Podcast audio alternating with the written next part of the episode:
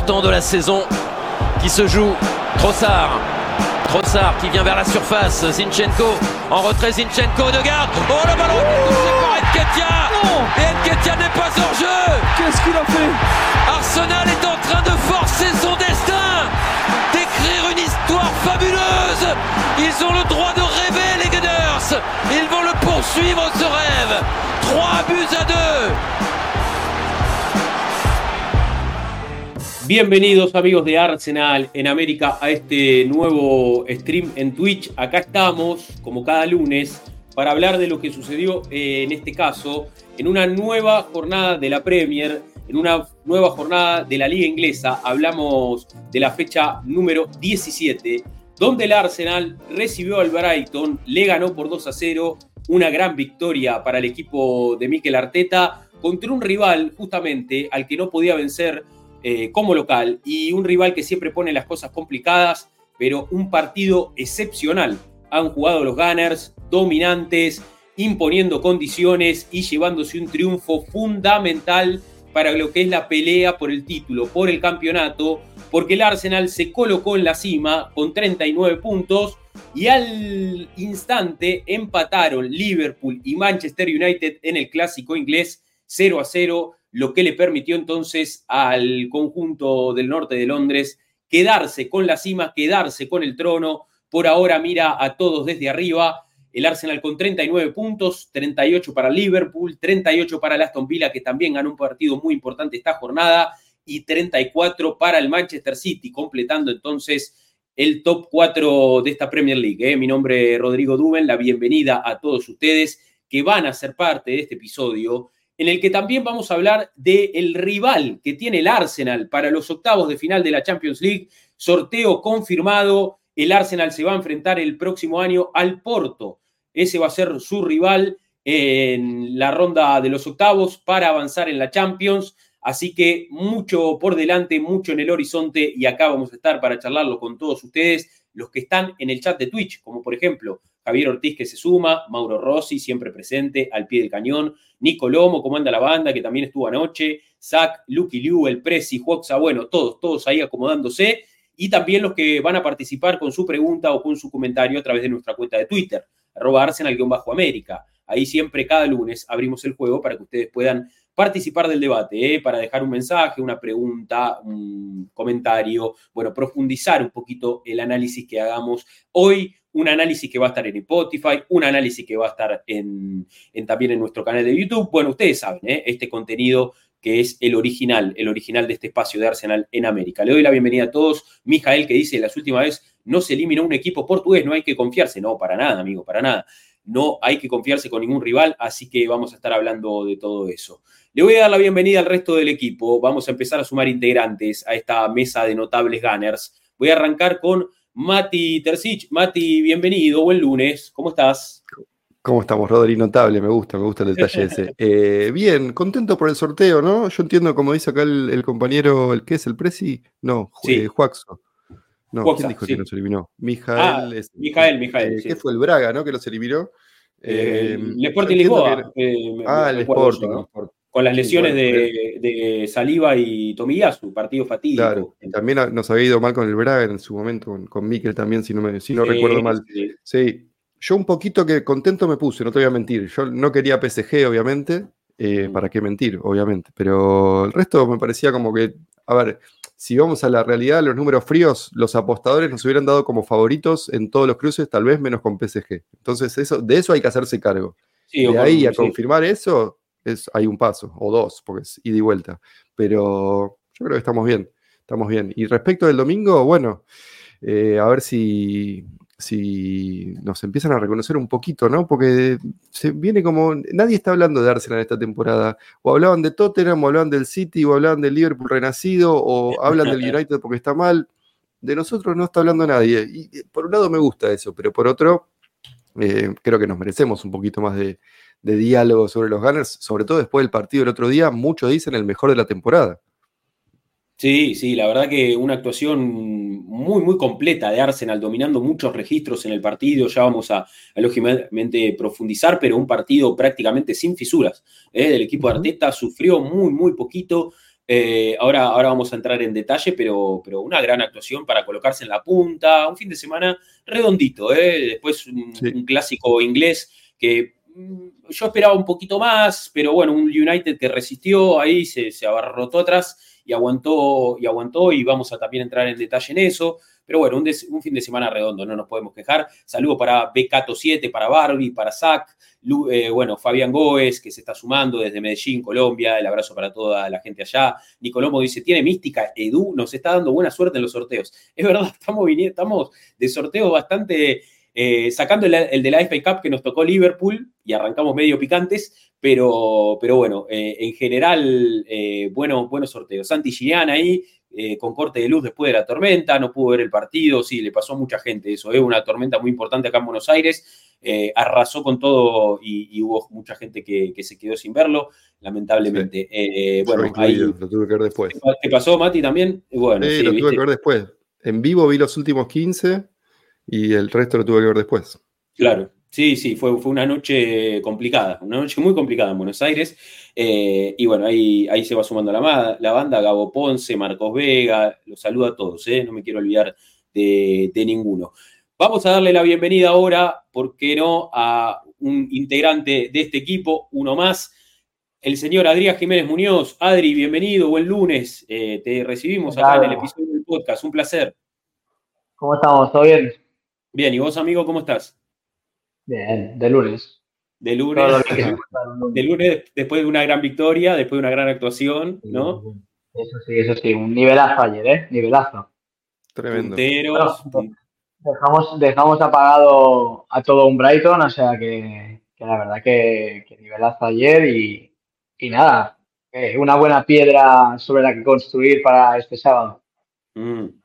Se viene un partido muy complicado. El Arsenal juega con Liverpool en Anfield el próximo fin de semana. No tiene, no tiene partido entre semana porque en la semana se juega la Copa de la Liga, Arsenal ya quedó eliminado. Liverpool va a jugar con West Ham, así que ellos van a tener menos días de descanso en algún punto. Lo que no quita que igual las visitas a Anfield son visitas de riesgo. Ahora vamos a, profundizar un poco en la estadística y en algunas cuestiones para darnos cuenta de que estamos ante, ante una gran prueba de fuego, podríamos decir. El partido, el mejor partido de la temporada, quizás, pregunta Marcos Vega en el chat. Y a esta altura, en este momento, con un equipo puntero, el otro segundo, eh, y con toda la connotación que tiene un Arsenal Liverpool en Anfield, me parece que es un partido muy, muy picante. Pero bueno, eh, veremos qué, más nos depara eh, el destino en este fin de. El saludo para Nando Franqueado desde Paraguay y a todo Paraguay, a todos los que estén presentes en, este, en este episodio del podcast que no va a demorar mucho más. Lo, arrancamos, lo arrancamos ya mismo y como siempre nosotros arrancamos este espacio hablando un poquito de la Premier. A ver, igualmente ayer me metí en un debate, me metí en una, estamos ahí eh, armando un nuevo espacio que se empieza a transmitir también por este canal. Eh, el stream del Big Six ha sido denominado, donde vamos a hacer debates con eh, un representante de cada equipo de los mejores equipos de Inglaterra. Lógicamente yo eh, como representante del Arsenal tratando de hacer mi mejor labor, pero charlando ahí con, rivales y ayer tuvimos un análisis un poco más profundo de la realidad de cada equipo. Estuvo bueno porque, a ver, nosotros acá podemos decir, al Manchester United le pasa esto, al City le pasa esto, al Liverpool le pasa esto, pero que venga desde alguien que siga al equipo con sentimiento y que lo sigue a cada paso es otra cosa, ¿no? Es me parece que tiene mucho más valor la opinión de alguien que está encima del día a día de cada equipo, más allá de lo que nosotros podamos ver de afuera. Así que fue un lindo contenido, un lindo contenido que, pudimos eh, eh, compartir y que va a seguir fluyendo, ¿no? Vamos a tener más, eh, más y más stream con, con, la gente del Big Six. Para los que preguntan si está grabado, creo que quedó el bot acá en el canal. Y si no, vamos a hablar hoy con Maurito. Ayer terminamos muy tarde, pero hoy vamos a coordinar para poder subirlo a YouTube seguramente. Eh, nos saluda ahí también Willy, que ayer estuvo bancando en la conversa del Big Six. Dice, estuvo muy buena, sobre todo la tapiada del piso que hiciste con los demás cuando defendiste al Arsenal como debe ser, con uñas y dientes, dice Willy. Bueno, un abrazo, un abrazo para, para Willy. Eh, así que sí, sí, lo vamos, a, lo vamos a subir. Bueno, la gente ahí opinando sobre el de Champions, ya nos vamos a meter con eso. Primero, como decimos, fecha de la Premier, fecha número 17 de la, de la Premier League, que tuvo un partido inconcluso, lamentablemente, eh, un partido que, no se completó, pero ¿eh? vamos a hablar un poquito, sí, vamos a hablar un poquito del resto de la, de la fecha. A ver, Vamos a colocarnos por acá y nos empezamos a hablar. Bueno, la fecha arrancó el viernes con la victoria del Tottenham. 2 a 0 el Tottenham de Ange, que está recuperando algo de sensaciones. Se impuso ahí al Nottingham Forest. Eh, volvió a convertir Richarlison para el Tottenham. Eh, un Tottenham que sufrió. Con los pies no. Con los pies no, con los pies no, le está costando, le está costando. Eh, a ver, eh, convirtió a Richarlison para darle la ventaja. Kulusevski puso el 2-0. Se fue expulsado Bizuma, la mala noticia para Ange y para los hinchas de los Spurs. Pero bueno, segunda una. roja, ¿no? Sí, sí, sí, sí. Segunda roja en el campeonato. Eh, Deben ser cinco fechas, si no me equivoco ahora. Claro, ahora. ahora si la primera son tres. Claro, tiene una sanción un poquito más extensa, ¿no? Creo que si son dos. La segunda roja por comportamiento violento deberían ser cinco fechas. Debería haber. Bizuma. Perdón, ¿eh? debería haberme fijado esto. Sí, hasta fines de enero no va a jugar por Premier. Eh, Porque además se va a la Copa de Africana. Bueno, chau. Perdieron a sus cinco por varios partidos. Bien, bien, perfecto. Eh, a ver, este, un Tottenham que venía de ganarle 4 a 1 al, al, al Newcastle y que suma una victoria más después de una racha muy mala de resultados. Empieza a levantar un poquito el Tottenham de Ange, que en algún momento fue el equipo sensación de esta Premier. Eh, y que bueno, eh, yo creo que ayer hablando un poquito con, nuestro amigo Germán, hincha del Tottenham, nos decía, estamos un poco tranquilos de que hay un proyecto, porque el Tottenham ha, ha ido a buscar entrenadores ganadores, entre comillas, Mourinho, Conte, y no logró hacer proyectos tan sólidos como el que quizás tiene ahora con Ange Potescoglu, ¿no? No sé cómo lo ven ustedes. Me pareció un análisis un poco, más sensato. Y además, ¿sabes qué? Me suba lo que decías antes vos. Eh, yo cada tanto, cada tanto no, sí, cuando tengo tiempo escucho podcasts generalistas de, Premier League o de otras ligas de, distintos temas y el generalismo, eh, los medios generalistas se olvidan de un montón de detalles, dejan pasar cosas o no las saben, o porque no las saben o porque no tienen tiempo. Entonces le da mucho valor esto que decías vos de tener gente que, que sigue a su equipo de cerca, que sabe lo que pasa día a día, que está más metido que alguien que tiene que ver 10 partidos de 10 equipos distintos eh, un fin de semana. Eh, y yo llega, llega el punto en que decís, bueno, si los hinchas de Tottenham están convencidos y están como eh, conformes con el planteo del australiano con antepasados griegos, em, está bien, hay que tomar lo que dicen ellos, porque ellos están en el día a día, lo escuchan, lo ven, eh, sienten lo que está sucediendo en, el equipo, en los, en los partidos, eh, se emocionaron con las primeras partes de la temporada. Digo, está bien, si ellos consideran que este es un proyecto al que subirse y bancar, allá ellos. Ojalá que no sea más allá de un quinto puesto, pero allá ellos. Sí, sí, sí, total, totalmente. Eh, a ver, eh, le mandamos el saludo, el saludo, a nuestro amigo Jorge Boca. Dice, ¿qué onda que no avisás tan temprano? Sí, amigo, hicimos el aviso correspondiente en las redes del stream. y le damos la bienvenida a nuestro amigo David SF. Dice, hola, soy nuevo desde Colombia. Bienvenido, David.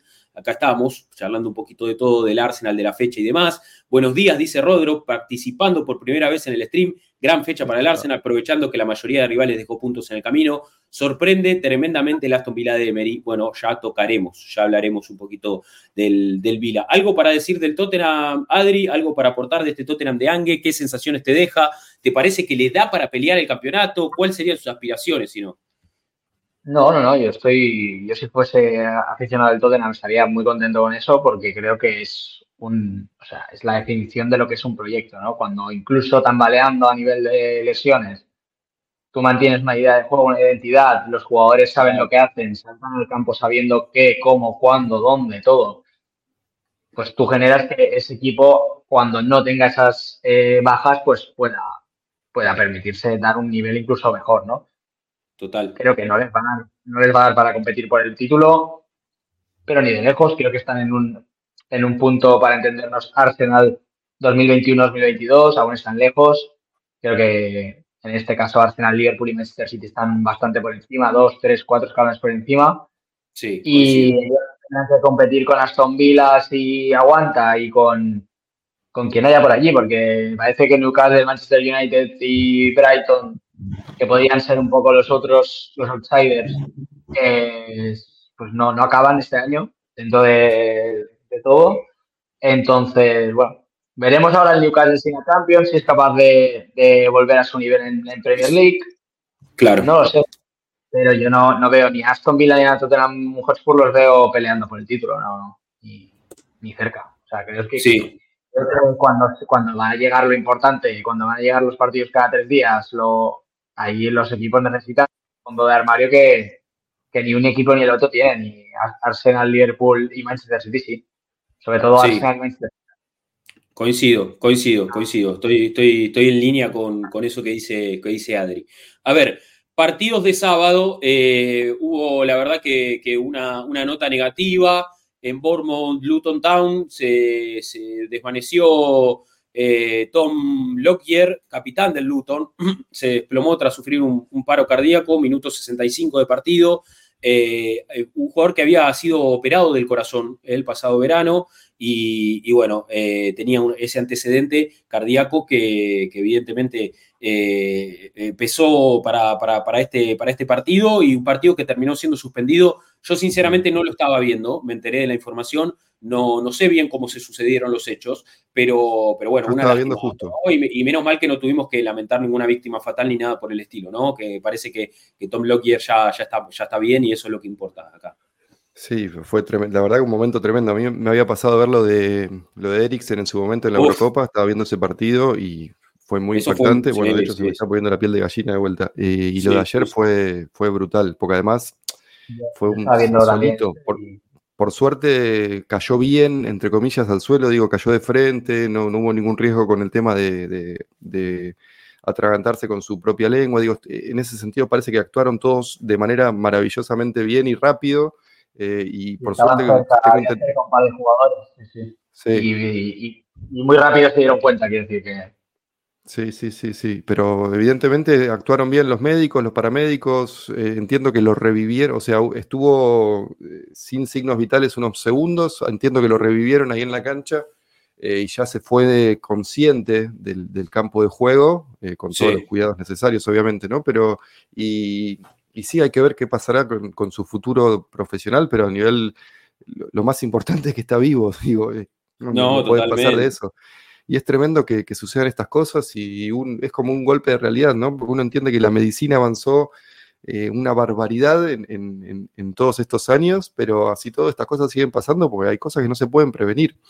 Eh, y me imagino que no habrá habido ningún tipo de negligencia a la hora de permitir que este, esta persona sea futbolista profesional, porque se tienen que hacer una cantidad de chequeos médicos por cuestiones de seguros, por cuestiones de contratos. Digo, no, es que, uy, tuvo un problema de corazón, vamos a jugar de vuelta. No, para que haya vuelto a jugar después de lo que le pasó, tiene que haber pasado una serie de tests y de exámenes y de eh, análisis que todos le dieron bien.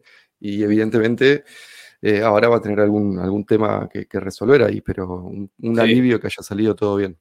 Sí, sí, totalmente, totalmente que, como digo, lo, importante es que no hayamos tenido que, lamentar ninguna fatalidad y que, bueno, eh, a partir de ahora seguramente seguirá recomendaciones médicas, hará una recuperación, hay que ver si puede volver a jugar al fútbol, o sea, son cosas que van a empezar a evaluarse a partir de, ahora, pero, pero bueno, eh, lo importante es que, eh, capitán del Luton, ¿no? Tom Lockyer, eh, está con vida y, no, no, hubo, no, hubo, ninguna desgracia, ¿no? Tremendo. Hablar en esos términos es como que te lleva un poco de la realidad, ¿no?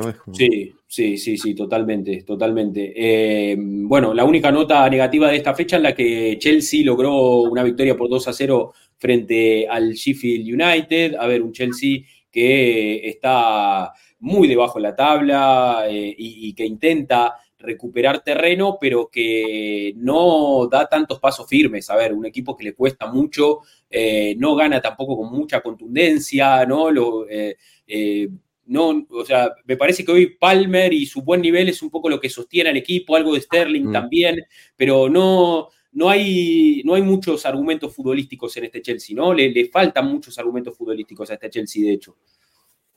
Y Pochettino tiene más jugadores. Y Pochettino... Claro. Suplente Enzo, sí, pues sorpresivo eso, ¿eh? muy sorpresivo.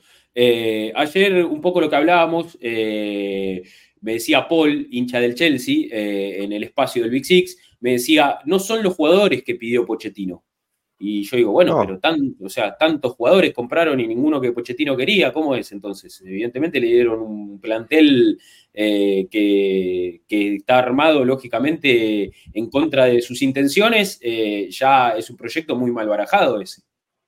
no, y además armado las apuradas, ¿te das cuenta? Está, a ver, está claro que ellos están esperando algún tipo de sanción por parte de, la FI inglesa por el tema de sus irregularidades financieras. Entonces trataron de anticiparse y entiendo que ahora es la última ventana que creen que van a tener para, para incorporar a todos estos jugadores jóvenes. Yo entiendo lo de Pochettino, pero es el club que más gastó en los últimos dos años, una cantidad de dinero que no se puede creer y la mitad de los jugadores que compraron les dieron contratos larguísimos. ¿Cómo van a hacer para sacárselos de encima? No? Yo realmente el panorama de Chelsea de acá a mediano plazo para mí es, es muy oscuro, es muy oscuro. estoy hablando de, yo pienso en descenso, a ese nivel estoy pensando, ¿entendés? Porque, sí, y sí, porque si no terminas, si tenés una deducción de puntos, no podés comprar jugadores, los jugadores que te rinden no, que tenés no te rinden, tenés, tal vez tengas que cambiar de técnico de vuelta. ¿Cómo, ¿Cómo resolves esas cosas? Digo, Sterling se va, si las cosas siguen así de mal, los buenos buenos se van a querer ir. Digo, es una eh, Chelsea entró en una espiral muy, muy complicado, muy complicado. Sí, sí, sí, coincido, coincido. Eh, a ver, fecha que continuó con el empate de Manchester City frente al Crystal Palace. A ver, un City que dominó, que encerró al Palace contra su arco, todo el equipo de Roy Hodgson colgado del travesaño y en dos ataques se terminan llevando un empate del Etihad. Roy Hodgson riéndole a Guardiola en la cara, lo que también me causó muchísima gracia. Eh, un equipo lógicamente muy limitado, el Palace, un entrenador Hodgson que para mí está totalmente cagada, con todo el respeto que me merece un hombre como Hodgson y su historia en el fútbol inglés, pero ya no puede dirigir más, o sea, ya no puede dirigir ni el, ni, el tránsito. Eh, o sea, está lógicamente muy grande ese señor, pero sacó un resultadazo. En, el Etihad, un empate que lógicamente a nosotros nos vino bárbaro y un, a ver, un City que eh, está atravesando una crisis eh, interesante. O sea, hay que ver eh, en qué momento y cómo Guardiola revierte esta situación. Yo mm. recuerdo la temporada pasada que no veíamos un City tan contundente, pero por lo menos ganaba. Ahora a este City le está costando la victoria, que no es, no es nada menor. O sea, a ver, de sus últimos partidos. Yo, tengo mis dudas, eh, Rodri, perdona que te. Yo tengo mis dudas, porque al final la temporada pasada el Arsenal volaba. Y creo que este año ninguno de los de arriba vuela. Entonces creo que la diferencia el año pasado se veía más. Pero el City yo creo que está jugando exactamente, o sea, jugando, está ganando exactamente los mismos puntos que el año pasado, simplemente que no hay un Arsenal que lo haya ganado todo y por lo tanto le saque 8 puntos. Pero, pero la sensación que tengo es que es la siempre. el Manchester City, llegará enero, febrero, harán así, clock, tocarán el botón de piloto automático, llegará Kevin De Bruyne, llegará Haaland y llegará eh, Bernardo Silva y ganarán 15 partidos seguidos. Y ahí es cuando tú tienes que aguantar el tipo.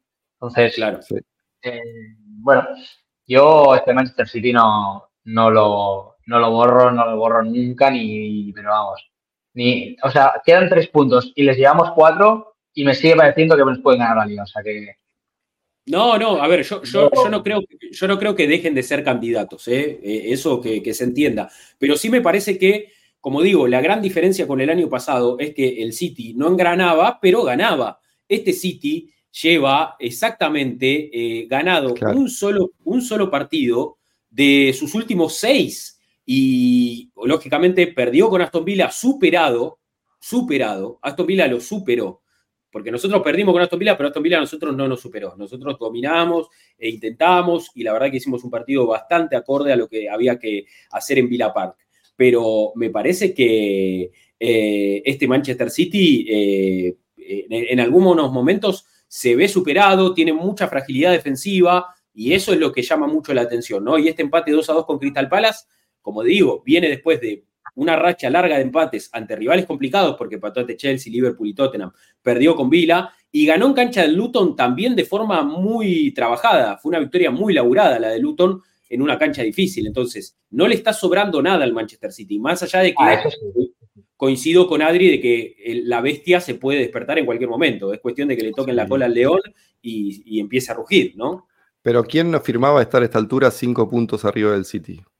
O sea, sería una locura. Son, para mí van en paralelo las dos cosas. Yo entiendo que es un, león dormido y que en dos meses se despierta y te gana, como dice Adri, 15 partidos seguidos y ahí sí tenés que aguantarlo.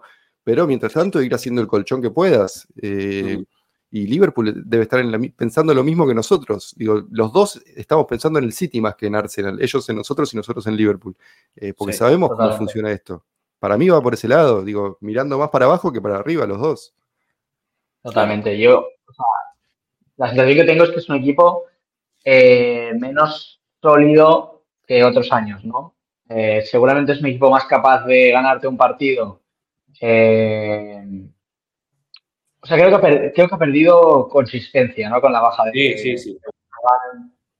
Con lo que también era Gundogan en esos minutos finales de partido, que muchas veces tenía esa grandeza de meter el gol, él, el que te definía el partido. Tenías a Maret instituto, que ahora pues pierdes a Maret. Mm. Creo que ha perdido un poco ahí a cierta capacidad de eh, ganar partidos ah, de forma automática, aquello que lo que decíamos, en plan broma del piloto automático, ¿no? pero a la vez no deja de ser un equipo que está jugando desde el inicio de temporada sin Kevin De Bruyne, que es su mejor jugador, por encima de Rodri, por encima de Haaland y por encima de, de Bernardo Silva, bajo mi punto de vista. Y eso también hay que tenerlo en cuenta.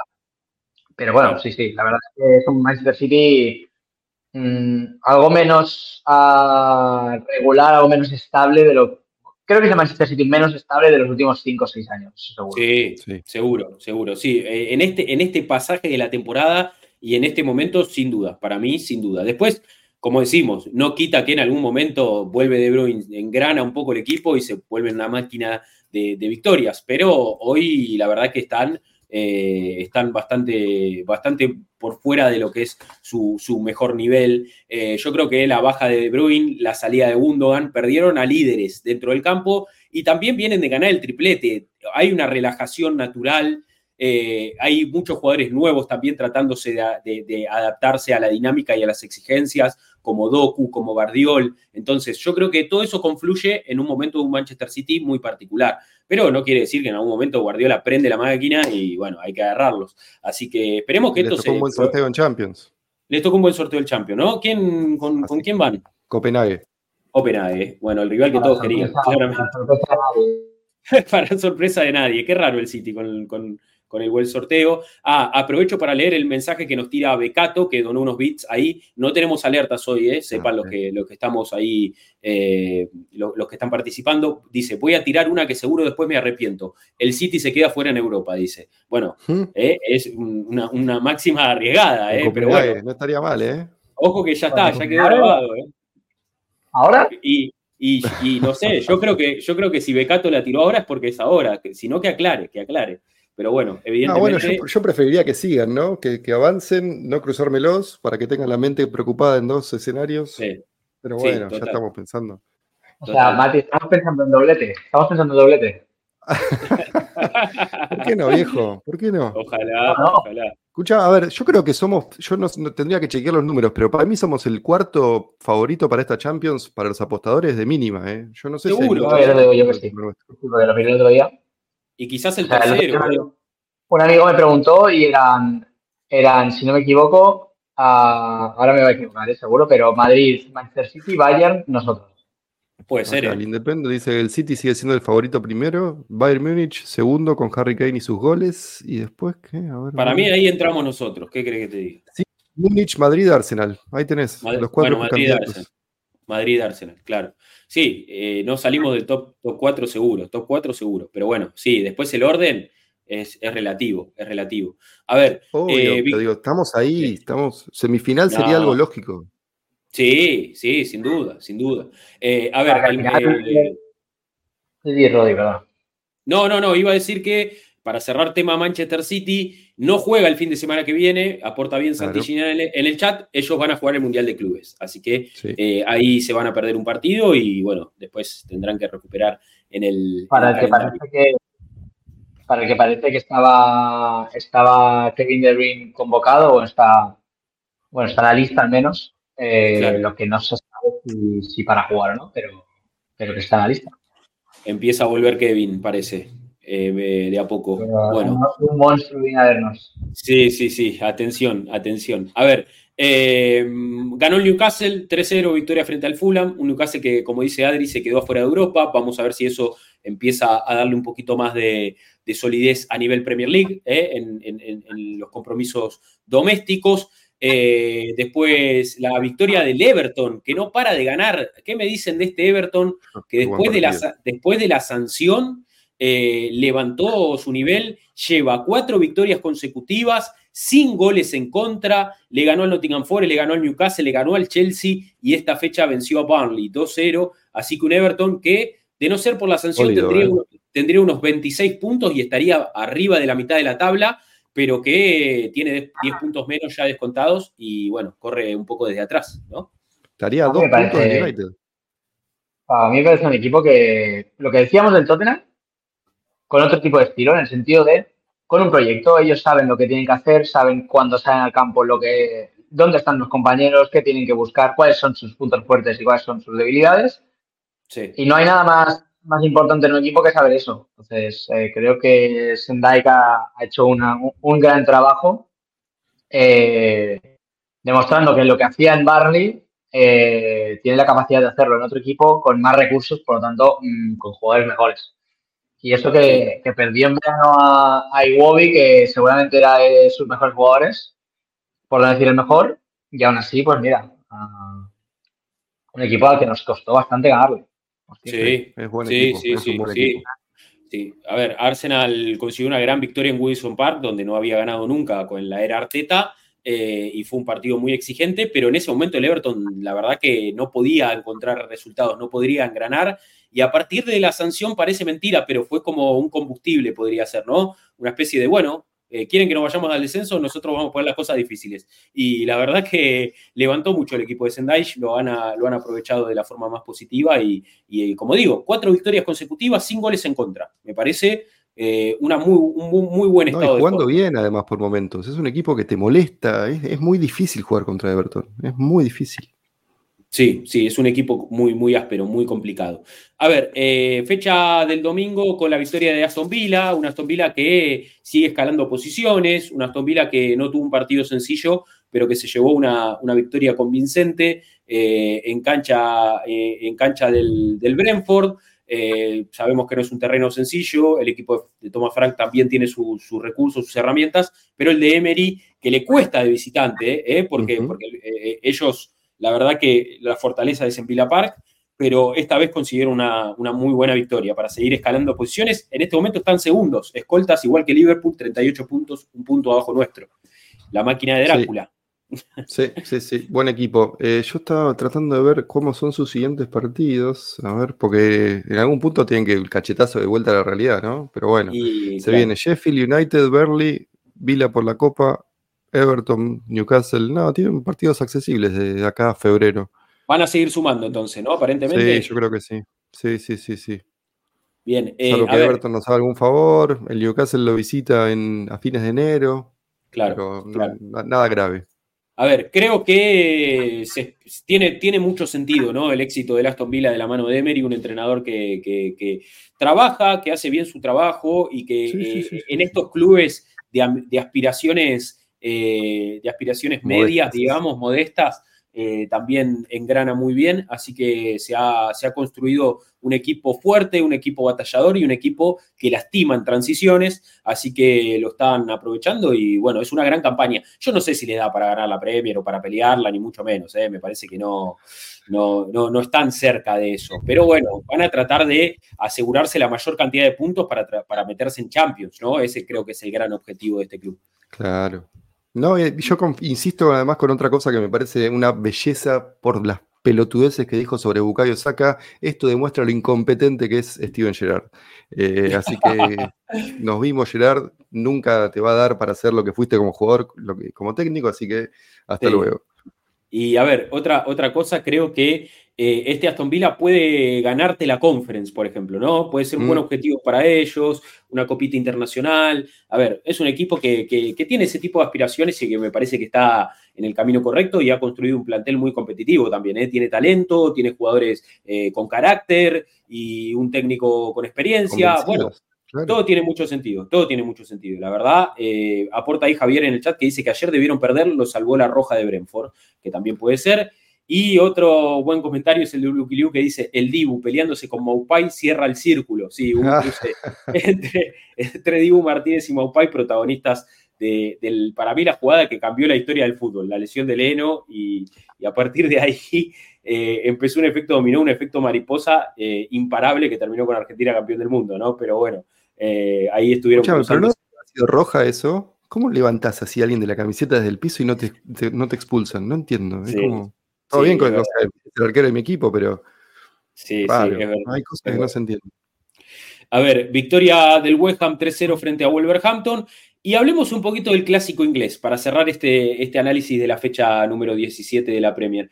Eh, a ver, lógicamente un United que está eh, eh, de mal en peor, un United que venía de quedar eliminado de todo a nivel europeo, último en su grupo de Champions, realmente un, resultado muy por debajo de las expectativas, papelón total, como dice Mati, coincido, y sacó un empate de Anfield la verdad, sosteniéndose, agarrándose, batallando, eh, sin muchos argumentos, pero dando batalla contra un Liverpool que sabemos que tiene muchos recursos ofensivos, pero que eh, queda un poquito vulnerable cuando, cuando avanza. Ese mediocampo no tiene la misma contundencia la misma fuerza que en otros años. Quizás mucha más técnica, mucho más control, mucha más precisión con pelota, pero eh, cuando tiene que, defenderse concede muchas licencias y bueno, eh, fue un empate, un 0 a 0, un partido en el que yo esperaba un poco más, no fue un desarrollo tampoco tan eh, espectacular, ¿no? Me parece que se quedó un poco corto de espectáculo. Sí, muy corto. Yo estaba todo el partido diciendo, ¿podrán? No, no, no, se viene el gol de Liverpool en cualquier momento. ¿Podrán aguantar? No, no, no. Y de repente hubo una contra que Hoylund tuvo un mano a mano y dije, si Hoylund la mete, no, este es horrible. Y después Anthony tuvo otra que tomó una pésima decisión yo no puedo entender cómo hayan pagado 100 palos por Anthony, no, puedo entender. Que encima, con, todos sus problemas fuera de cancha. Em, sí, dejó bastante que desear el espectáculo, pero bueno, lo festejé, no te voy a mentir. Es que Manchester United es un equipo que está hecho de nombres y no de jugadores de fútbol. Quiero decir, mm. gente como Anthony, gente como el, actual nivel de Bruno Fernández, eh, gente como lo que está el Rashford, Amrabat, el nivel de Casemiro, eh, es, un auténtico desastre aquello. Johnny Evans es, titular. Claro, es que Johnny Evans es titular, pues que hace dos días eran Johnny Evans y Maguire los titulares. Insólito. Sí, sí, es, es un Preguntan entre Modric y Anthony. Preguntan entre Modric y Anthony, yo me quedo con Modric, pero 100 millones de veces. Ah, sí, con, los ojos cerrados. Hay más para lograr. Sí, sí, lógicamente. Anthony es un jugador. Eh, a ver, no hace, no hace nada eh, fructífero, no, no, no, no aporta nada, no mejora ninguna jugada. Y me parece que es, es un jugador que incluso ayer cuando arrancó el partido, eh, estaba como jugando como yo eh, eh, con un sobrinito en la puerta de mi casa, ¿me entendés? O sea, totalmente fuera de, contexto, totalmente fuera de sintonía con lo que era el partido. flaco, ponete las pilas, estás jugando un United Liverpool en Anfield y vos con esa cara de nada, jugando a un ritmo muy, muy bajo, como si no te importara la pelota, como no, si, no te importara lo que esté pasando a tu alrededor. te juro que sin ser del United me genera un odio que digo, este tipo, eh, ¿qué hace? Prima hermano de Fillek, o sea, jugadores que... Sí. Sí, tienen mucha calidad, sí, tienen, no, de golpe un día te la meten en las cuadras, sí, ok, y ya. Y... Es una temporada larga, claro. Sí, sí. Eh, entró, entró con mucha displicencia Rashford, también aportan. Yo creo que Rashford está totalmente desmotivado. Y pasa que en este United que da pena, y él sentado en el banco como diciendo, no puede, o sea, yo creo que cuando entra debe decir, eh, nada, no tengo ni ganas, ni ganas de ponerle onda a esto, que se vaya este pelado que nos está dirigiendo y en algún momento recuperaré mi nivel. Me parece que eso es lo que está, le está pasando un poquito a Rashford. Y un partidazo de... sí, obvio, que siga. Que siga por los siglos de los siglos. Y gran partido de Barán, muy buen partido de Barán, eh, de, de, los puntos más altos del United. Eh, lo que ¿Quién le va a decir que es un gran central, no? ¿Quién se hubiera imaginado que es un gran central? La verdad que, que, anduvo, anduvo, muy bien. Sí, Adri, ¿qué? Perdón. No, decía que sorpresa que Barán fuera un gran central. Sí, sí, sí. sí, nunca visto, no pasó nunca. La verdad que al final da la sensación de, o sea, creo que es la demostración perfecta de que el contexto hace al jugador muchas veces. Siempre habrá algún jugador que se, que se inventa el contexto, pero. O, lo mismo con Onana, o sea, al final o le das. Onana como portero es una cosa, pero como jugador, es decir, con el balón en los pies, se demuestra que en el Inter tenía una idea y un plan y sabía los jugadores cómo, dónde estaban, cómo llegaban, cómo se situaban. Llegas a Manchester y que te tienes que sacar el balón de encima porque es que. Nadie la pide. o sea, es que. Por eso digo que es que te demuestra lo que siempre decimos, que es que el jugador está hecho de un contexto. Y si el contexto es malo, el jugador va a parecer mucho más malo de lo que es. Y, un saludo a Xavi Hernández, otro que, no hace buenos a los jugadores. No sé, es que yo hay cosas que las... Coincido. Eso, eso quería decir. coincido, coincido, coincido. Bien, bueno, fecha de la Premier entonces ahí analizada, Arsenal puntero 39 puntos, Liverpool y Aston Villa tienen 38, el City 34, ¿eh? ese es el, top, el top 4, eh, quinto Tottenham con 33, muy apretada la parte alta de la Premier eh, y se va a venir una fecha importantísima, como decimos, con el Liverpool Arsenal como plato fuerte. Después hablaremos un poquito más de eso. Vamos a meternos en lo que nos compete, ¿no? Vamos a hablar de Arsenal porque para eso estamos acá, para analizar la victoria del conjunto de Mikel Arteta en esta fecha número 17, eh, donde recibía a Brighton. A ver, no era un partido más, no era un partido eh, más allá de que este Brighton es un equipo que ha bajado un poco su nivel. Yo creo eh, que la doble competencia le está afectando, ¿no? Compitiendo también en Europa League. Venían de ganarle al Olympique Marsella el jueves, eh, asegurándose lógicamente su paso a la siguiente fase. Es un equipo que tiene su identidad, es un equipo que se compromete con la pelota, que la trata muy bien, que intenta hacer siempre partidos, lógicamente bastante eh, eh, espectaculares. Es un equipo que brinda un muy buen espectáculo, pero que ha perdido jugadores importantes y eso eh, ha, hecho que baje bastante su nivel, más allá de que De Servi le sigue dando, ¿no? sigue ajustando esas tuercas y sigue haciendo del funcionamiento gala de toda su sapiencia. Yo creo que la baja de McAllister, la salida de Caicedo, hay muchos jugadores que se han ido y que han dejado un hueco importante. Siguen siendo peligroso Mitoma, sigue teniendo a mm. Ferguson, sigue, eh, no sé, eh, ah, teniendo, sigue teniendo esos, esos centrales también eh, tan importantes, pero bueno, era una visita, era, era, perdón, una visita no porque Arsenal juega de local, pero era un partido de riesgo porque Arsenal contra Brighton llevaba tres partidos perdidos como local, ocho goles en contra, ¿no? Veníamos de, algunos antecedentes bastante traumáticos eh, frente a Brighton en el Emirates. Eh, en la temporada pasada, recordemos, un partido que medio que dilapidó completamente nuestras chances de pelear por el título, eh, y es un equipo que siempre nos puso las cosas difíciles. Entonces no era un partido nada sencillo para un Arsenal que viene lógicamente sólido, que si bien llevaba dos partidos sin ganar porque había perdido ante Aston Villa y había empatado uno a uno en Champions con un equipo alternativo, eh, es un equipo que el Arsenal está sólido. Yo ayer lo hablaba con los chicos del Big Six y les decía, para mí somos de lo más consistente que hay en Premier en cuanto a nivel, en cuanto a funcionamiento, está todo bastante claro y es cuestión de que todo empiece a engranar mejor. Entonces yo creo que Arsenal salía con la obligación de ganar, de recuperar sensaciones y de meterle presión a Liverpool en su clásico inglés contra el United. Esa era un poco la premisa en la previa. Y para ese partido, para ese objetivo, Arteta preparó este 11, que ya lo ponemos en, pantalla. El 11 de gala. El 11 de gala. Sí, hoy es el 11 de gala, sin dudas. A ver, eh, una, una, formación con, bueno, lógicamente Raya como arquero titular, ya ha ganado el puesto. Esta defensa con Guay salió Gabriel Sinchenko, que sabemos que es la defensa eh, predilecta una defensa que encajó 15 goles en Premier y que es el registro más bajo en esta liga, una defensa muy solvente, mediocampo con Rice como pivot, que me parece que es su, mejor posición, Odegaard y Havertz en los interiores, y el tridente eh, predilecto también, saca Jesús Martinelli, lo mejor que podemos ofrecer en ataque. Puso todo lo mejor que tenía Miquel, ¿no? Sí, sí, sí, sí, un partido clave. Yo no te digo que estaba confiado, eh, pero estaba como con ganas de revancha. Y creo que los jugadores también, y se notó eso. Se notó desde el principio, ya los 30 segundos estaban presionando como animales, Jesús y Odegar moviendo los hilos de arriba, de adelante para atrás. Eh, me parece que fue, insisto, si, alguien quiere decir que fue el mejor partido de la temporada, yo no le voy a discutir. Eh, yo me quedo con la victoria contra el Manchester City por lo que implicó, pero a nivel juego me parece que sí fue de lo mejorcito si tomás en cuenta los 90 minutos. Arrancamos con todo, con distintas variedades de juego, jugando largo, jugando corto, eh, Rice comiéndose el campo, Havertz jugando de lo que todos imaginábamos que iba a jugar cuando lo compramos. Digo, ese doble rol de volante, delantero, llegador y, playmaker excelente. ¿no?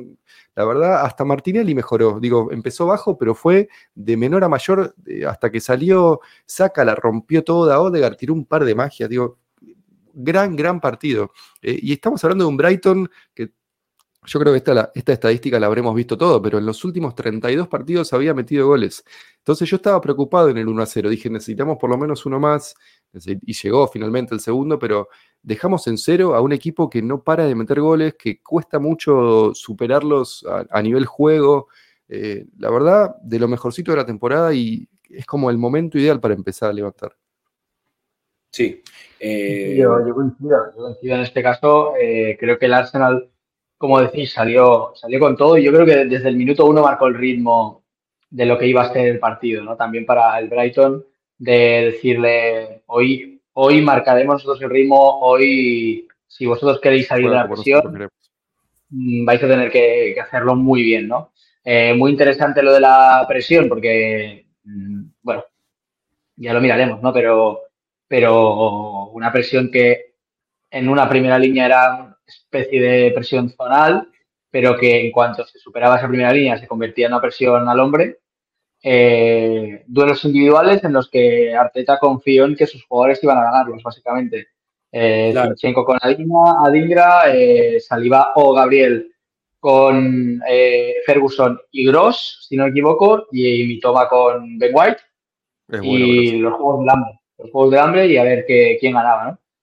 Y se impusieron los nuestros al final. O sea, que, que luego es verdad que siempre falló a ese último detalle, ese último pase, esa última levantar la cabeza y, sobre todo en Martinelli. Yo lo, reflejé durante el partido.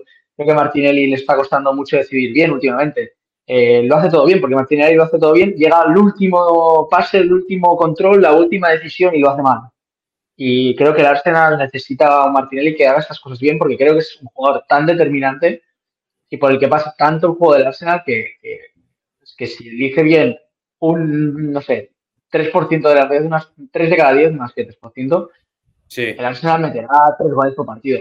Pero claro, mm, para eso tiene que levantar la cabeza. Hay varias oportunidades en las que eh, los jugadores si Martínez levanta la cabeza y da el pase de primeras, reciben solos, no lo hace, controla, al frenar el juego, darle un poco más de fluidez al juego, pero bueno, eh, yo estoy contento porque vimos el mejor Odegaard, creo, uno de los mejores de la temporada. Creo que eh, la estructura Saliba, Gabriel, Declan Rice, Odegaard fue de lo mejorcito ayer.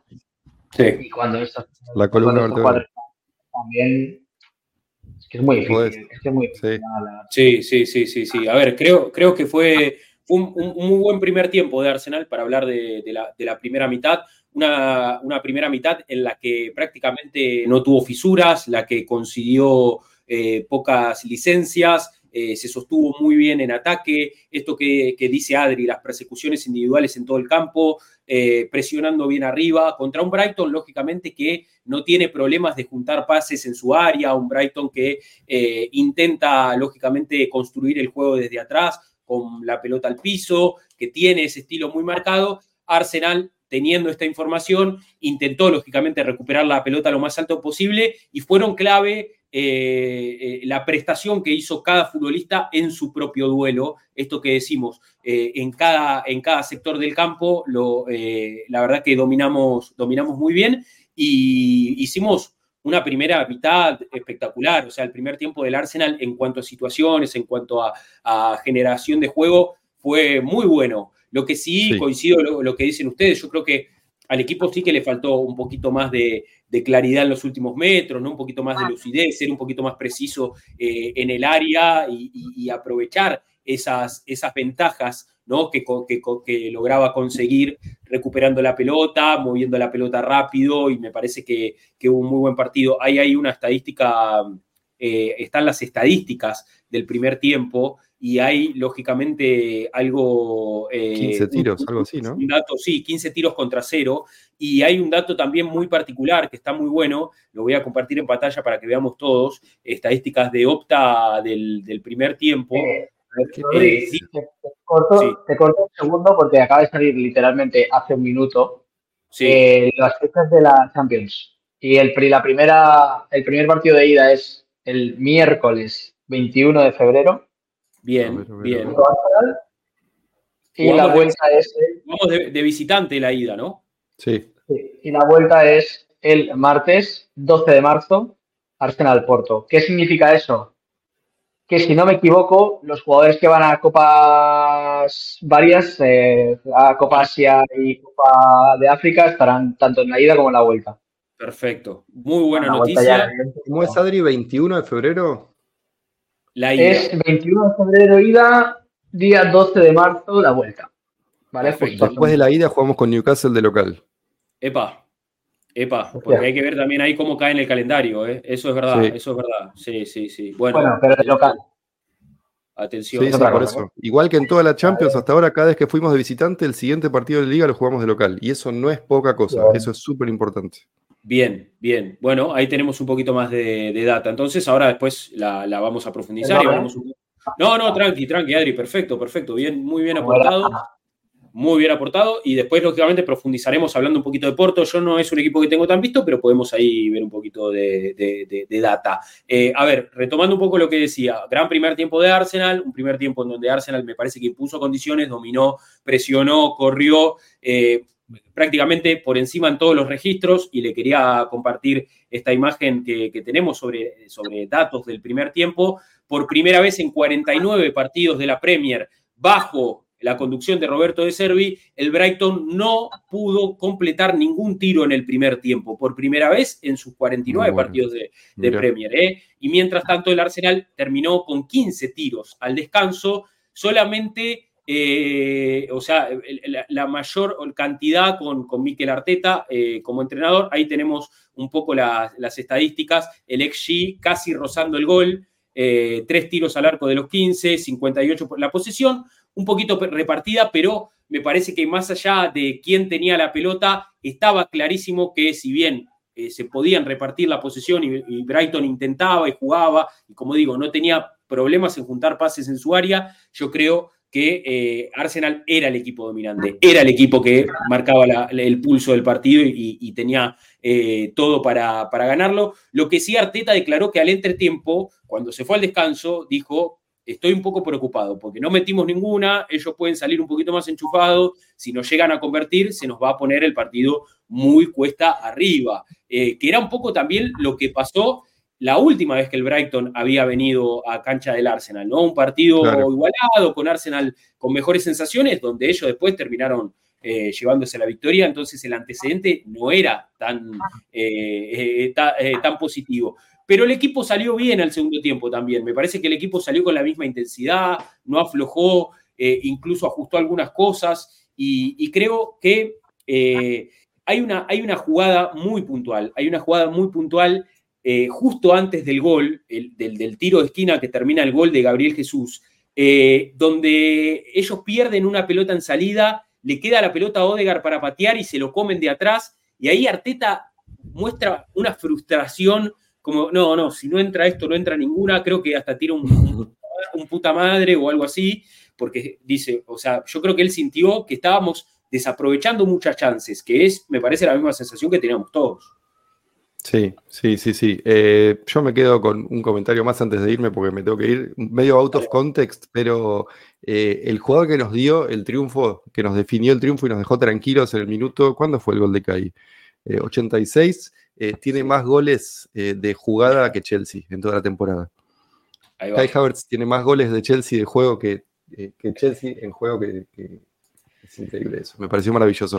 y para cerrar el comentario del partido, yo insisto, antes de irme, para mí fue de lo mejor de la temporada y eh, creo que es un, gran momento para empezar a jugar bien. Es un gran momento para empezar a engranar, ofensivamente, eh, con la seguidilla de partidos que se nos vienen, con la importancia de los partidos que se nos vienen por delante. Eh, creo que estamos como hasta temporizando los momentos de máximo rendimiento. Y la verdad, es como, hay algo construyéndose acá. Es como, a diferencia de la temporada pasada, que era como medio todo de arremetida, acá como que siento que hay algo que se está construyendo eh, ladrillo a ladrillo. Y la verdad que es muy excitante en ese sentido compartimos, Mati. Bueno, bien, bien, bien, sí. Eh, bueno, no, no te retenemos más, Mati, anda tranquilo y acá continuamos para. Dale, gracias, amigo. Chau. Un abrazo, nos vemos. Bueno, Adri, eh, hablando un poquito de este trabajo de presión que hacía Arsenal en el primer tiempo y demás, si te parece, tenemos unas imágenes para ver, para que veamos entre todos, donde eh, vamos a ver un poquito este, este laburo que, hizo Arsenal. acá lo tenemos ya en pantalla. A ver, nos ponemos acá abajo. Perfecto. A ver, este era un poco el trabajo que hacía Arsenal de presión, ¿no? Esto que vos también comentabas de un uno contra uno en toda la cancha. Fíjate Declan Rice todo el terreno que tiene para cubrir, pero él eso lo hace a la perfección, le sobra para jugar así, ¿o no? Al final, lo importante aquí es que cuando este jugador que viene a recibir de cara recibe, no pueda girarse. O sea, al final lo importante es que cuando Pascal Gross en este caso venga a recibir de cara, no pueda girarse. En este, o sea, el que, el que tenemos en centro como veis, lo que, lo que comentan, Kai Havers, que es el que está como de media punta, eh, va a saltar a un lado o al otro en función de dónde, de dónde vaya la pelota. Claro. Y aquí tenemos a hombre libre a Saliba y lo que va a hacer Saliba, va a hacer Gabriel y va a hacer en este caso Zinchenko por, la orientación del juego normalmente es ir simplemente saltando de un jugador al otro. Eh, en este caso mi toma pues se queda siempre más más estático y no y en este caso White no, no intercambia posición, ¿no? Total. Pero ahora lo veremos. Eh, ahora lo veremos que habrá un momento en el que, como veis, el lateral derecho del Brighton ha, saltado un poco, salta Zinchenko con él, Gabriel intercambia posición, se va con, con no sé quién es el jugador ahora, debe ser Gross, y Saliba, que estaba solo, coge a, Ferguson. Claro. Al final aquí la, situación es entender, es tan, tan, tan fácil y tan difícil a la vez como leer qué está ocurriendo para que todo el mundo tenga no, una posición, sino una situación controlada. Claro, perfecto. Sí, a ver, eh, yo entiendo que hay que. Es un, es un trabajo muy coordinado este, porque eh, cuando un jugador suelta uno, ya el otro tiene que estar rápidamente tomando esa posición y, es una especie de coreografía, ¿no? Para presionar, pero me parece que Arsenal lo hizo muy bien y como decimos, a la intensidad correcta, tratando también de recuperar la pelota. No es, no es simplemente estar cerca del jugador que te toca marcar, sino tener esa actitud y, la predisposición para poder quitar el balón y para poder recuperarlo eh, en la zona que sea. Esta, creo, justamente es la jugada que les digo que pierde la pelota Brighton en salida y erramos un gol insólito. Acá recupera Rice, le queda a Odegar en el medio, la erramos y acá Arteta muestra toda su frustración y a partir de ahí viene el gol. Justo en ese tiro de esquina viene el gol, lo que fue un alivio, claramente, ¿no? Un alivio hacer este gol de, pelota parada, le quedó la pelota servida a Gabriel Jesús. Para enfadarse que Odegar no remate con la derecha ahí, la verdad, porque sí. es un remate muy, muy demasiado claro y demasiado evidente como para no hacerlo, pero bueno. Sí, sí, debería, haber, haber, rematado, pero la verdad que, sí, la verdad que eh, pudimos, lógicamente, hacer el gol. Y después eh, hay una jugada clave también que me parece que define un poco el curso del partido, que es el gol que erra Pascal Gross, que creo un centro atrás de mi toma, eh, y ahí ese, empate hubiera sido fatal, hubiera sido muy difícil revertir esa situación. Y a, las, a los minutos siguientes, unos pocos minutos después, la pelota cortada de Enquete para Kai Haver, que define con toda su calidad, y qué gran momento que está pasando. ¿Eh? Una jugada que empieza en un control de espaldas de sí. que lo hace realmente bien porque aguanta la pelota y acaba consiguiendo llegar a Odegaard. Y luego un muy buen pase de, de Inquetia para, para que define un poco raro, porque es un poco rara la definición, pero, pero bueno, o sea, no, una cosa no quita la otra. Pero es un poco raro en el sentido de, de, que sí, sí, claro, a mí se va para adentro como si la mete con el culo, claro.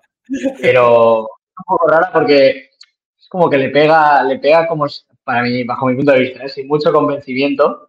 Eh, sí, sí, Pero bueno, pasa por debajo, por, por, debajo como del brazo del portero y va para adentro, pues, oye, repito, como si la mete con, el, con la oreja.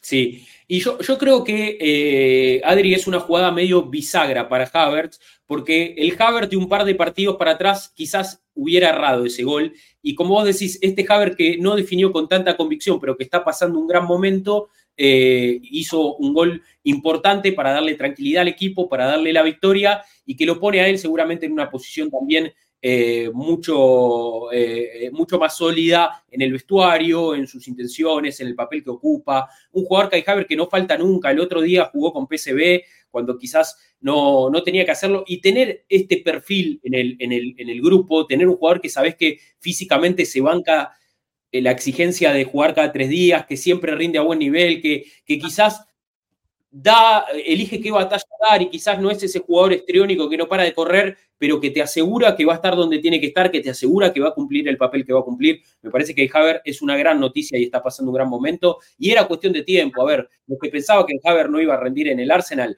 eh, me parece que estaban un poquito ansiosos. Es cuestión de darle un poquito de, de rodaje a un futbolista que sabemos que tiene muy buenas cualidades, que venía de un contexto completamente caótico y que ahora ya está adaptado a lo que le pide Arteta, ¿no? Que tal cual, al final yo lo, comentaba en verano y la gente, sí, sí, tendremos paciencia. Luego que llevábamos dos partidos y medio y ya era un jugador que no valía, no puede ser eso, o sea, no, no, no funciona así. Y no, es que llevamos 10 partidos y no funciona. Bueno, calma, calma. Y lo que está pasando ahora tampoco significa que luego, en, de aquí a cuatro años, vaya a ser el mejor, o sea, pase a ser el mejor fichaje de la historia. No, no sé, no sé qué pasará. Igual está pasando una buena racha y luego vuelve a bajar un poco. Es que son humanos, son personas, no, no, no es todo tan sencillo, ni aunque se hayan pagado 75 millones, ni, ni nada.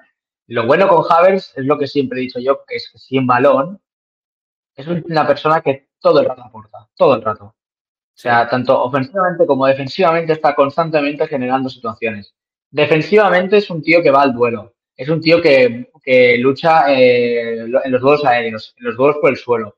Es un tío que se ha situado en defensa estática, para entendernos, al lado de, Declan Rice como una especie de doble pivote. Havers, que estaba jugando de nueve el año pasado, sacrificio absoluto. Y luego, sin balón, ofensivamente, es un tío que no para de desmarcarse, no para de generar situaciones de, de mejorar. Lo que decíamos de Anthony, pues lo contrario. Mejora cualquier situación que le pase por, por al lado.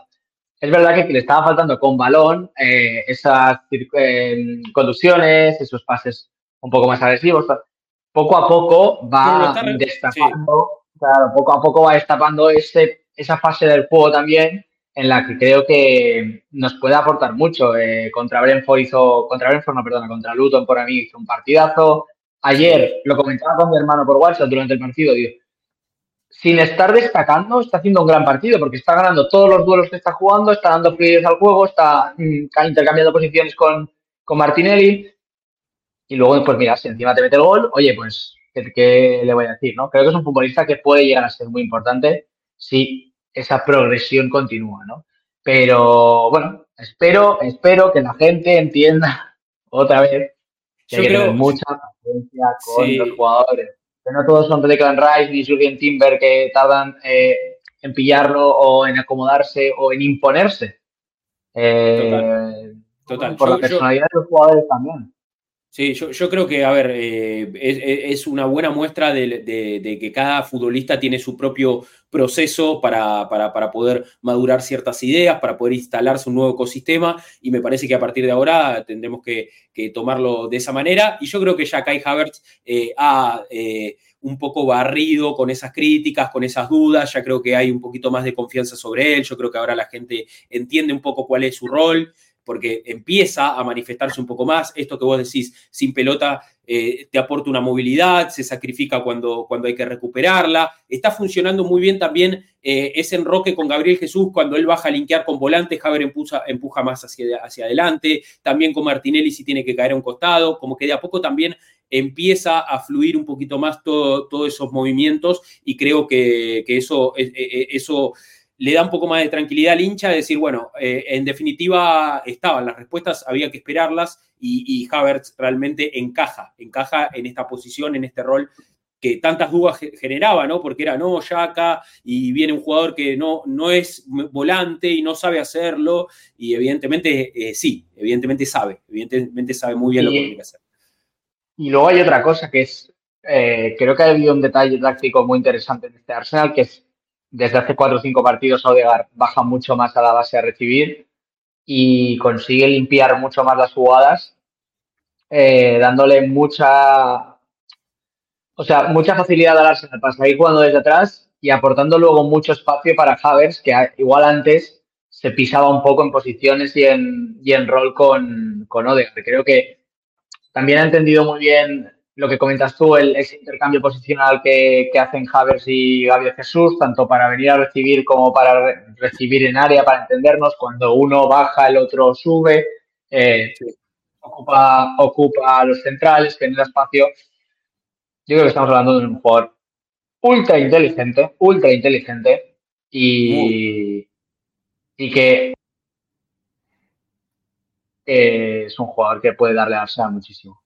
Sí, sí. Eh, a ver, eh, su inteligencia también, eh, un, gran ejemplo de eso es, hace poco Nagelsmann lo, probó de lateral izquierdo, un poco, aparte salió el rumor de que él dijo, bueno, yo me ofrezco, yo puedo jugar ahí si, hace falta. O sea, es, un soldado y es un jugador predispuesto a tratar de, de aprovechar su calidad técnica y su inteligencia táctica en cualquier parte del campo que le toque. En Arsenal le toca hacerlo de interior izquierdo, pero eso en un punto de partida, como vos decís, Adri, por momentos se para al lado de Rice, por momentos es el jugador más adelantado en el campo, por momentos pisa afuera. es, es es simplemente eh, una, es para la formación. Después eh, él se desplaza por todo el campo y aprovecha los espacios libres. Es el famoso Ram Deuter, ¿no? Como decían a, Thomas Müller, el, que ocupa los espacios libres, el detector de espacios en algún punto. Así que me parece que eh, estamos ante un Haber que, hace, hace un rol muy específico y que de a poco va aprendiendo, va aprendiendo eh, cuál, cuál es su papel dentro del, equipo. Eh, ahí Becato, que, nos, nos, manda un mensaje, ¿no? Don unos bits, y aprovecho para leérselo, dice, yo creo que cualquier cosa que haga Arteta va a estar bien. Lo banqué siempre y nos llevó a donde estamos ahora. Si él quiere traer a Osimen, yo confío, dice, dice Becato, sí, estamos un poco en esa línea. lógicamente que cada decisión será evaluada y lógicamente que no le damos a Arteta legitimidad para que, o sea, se ha, ganado el beneficio de la duda, pero en los momentos que se equivoca o cuando podemos marcar lógicamente cosas que podrían ser diferentes, eh, eh, las marcamos, pero sí que sabemos que un Arteta que tiene mucha claridad en sus decisiones y si él eligió que Havertz era el encargado de ocupar ese, ese espacio, eh, por algo es y el tiempo le ha dado la razón, en definitiva, ¿no? Bueno, al final muchas veces nos da la sensación de que, de que bueno, lo que hemos dicho muchas veces con los fichajes, ¿no? Es que viene del Chelsea, lleva tres años jugando mal, Havers o quien sea, ¿eh? Mm, ya, pero ¿qué contexto tiene el Chelsea? Que está jugando mismo, está jugando en el mismo sistema. Eh, es que el mismo Shaka, que es el al que todos admiramos y todos tenemos de referente, llevaba cinco años en el Arsenal y aun siendo muy importante, nunca había sacado ese nivel que sacó el año pasado. ¿Por qué nunca había jugado? ¿Eso significa que el Shaka del año pasado es mejor o es peor que el de hace tres? No, es el mismo jugador. Evidentemente aprenden y mejoran, ¿no? Pero, pero lo que pasa es que el contexto es distinto. Entonces, bueno, hay que entender que cuando Mikel Arteta en este caso y, el cuerpo técnico piensan en Havers como interior, no piensan en lo que están viendo de Havers eh, desde un punto de vista general en el Chelsea. Hostia, es que Havers en el Chelsea juega de nueve, ya. Pero lo que estoy viendo es que es un futbolista que sabe, eh, que entiende la presión, que se sacrifica, que juega, que sabe darle fluidez al juego, etcétera, etcétera, etcétera. Por eso, cuando la gente tiene que, o sea, la gente, todos tenemos que entender que lo que nosotros miramos en un futbolista para determinar si nos gusta más o nos gusta menos o nos parece mejor o nos parece peor, no es lo que miran los profesionales. Van mucho más allá. Entonces, bueno, hay que tenerlo en cuenta también para, luego rajar y, matar a los jugadores. Eh, que tengamos en cuenta también que, que, no todo es, que no todo es tan blanco o negro, que es eh, que hay muchos grises, básicamente.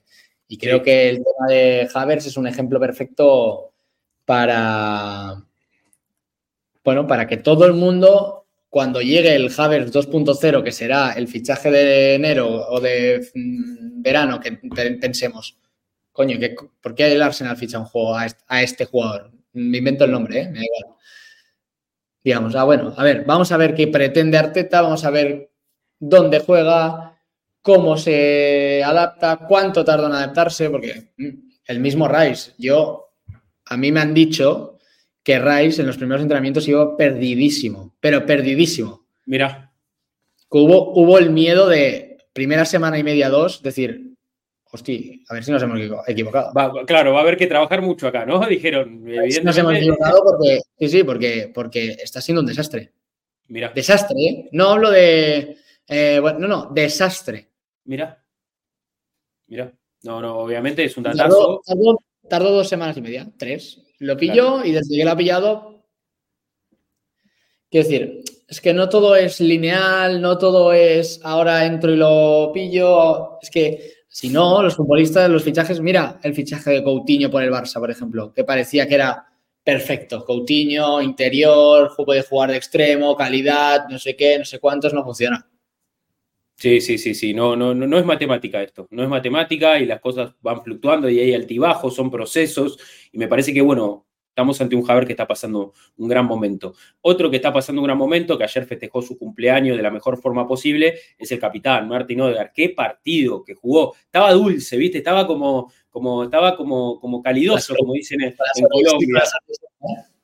Sí, sí, Estaba, estaba con ganas de tirar unos chiches, de, de hacerse unos lujitos, de hacer su gol. Quería hacer su gol, se le notaba que quería hacer su gol.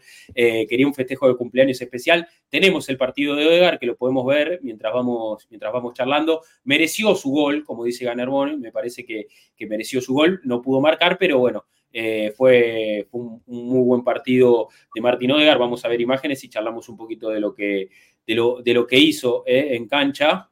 A ver, ahí lo ponemos. Eh, nuestro capitán que cumplió 25 años apenas. A ver, eh, Odegar es un, niño prodigio del fútbol. Me parece eh, con, muy corta edad ya era profesional. Llegó al Real Madrid siendo un adolescente y nunca, nunca me parece que encontró tanta tranquilidad y tanta y un lugar tan propicio para desarrollar su juego como en el norte de Londres, ¿no? y me parece que lo decía, que tenía ganas de encontrar su casa y que la había encontrado aquí. Es tal cual, o sea, necesitaba esa estabilidad que las cesiones no le permitían, básicamente.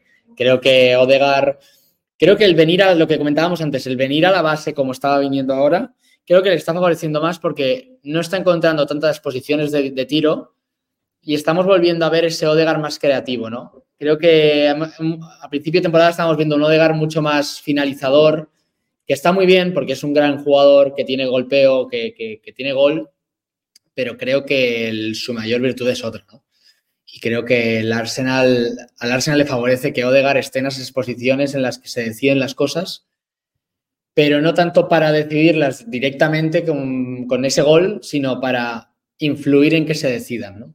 Claro, claro, entiendo. Y creo que sí, un poco el gol, más allá de que ante Brighton él lo buscó incansablemente, era su cumpleaños y como decimos, estaba jugando un partido especial, se lo notaba, ¿no? Eh, como, como, digo, en, esa postura de querer disfrutar, eh, tirando algún lujo, eh, como vos decís, bajando a la base para, para, tener mucho más contacto con la pelota, que es algo que ha hecho esta temporada y que empieza a jugar unos metros más atrás, pero no, no, ha, no ha mermado su, su contribución ofensiva. Él parte de ese punto y después tiene ¿no? Eh, bastante peso en ataque, pero me parece que esos goles y, esas asistencias tienen que ser un poco consecuencia del juego colectivo que tenga el, equipo, ¿no? No, que, no que tenga que ser algo impuesto o algo forzado. Eso va naturalmente a salir en la medida que el equipo pueda desarrollar su, su fútbol.